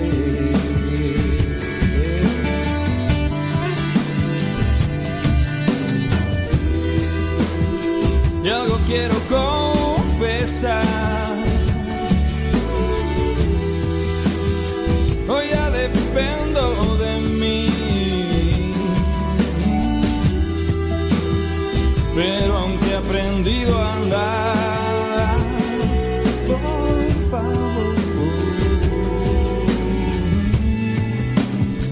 nunca te alejes de mí.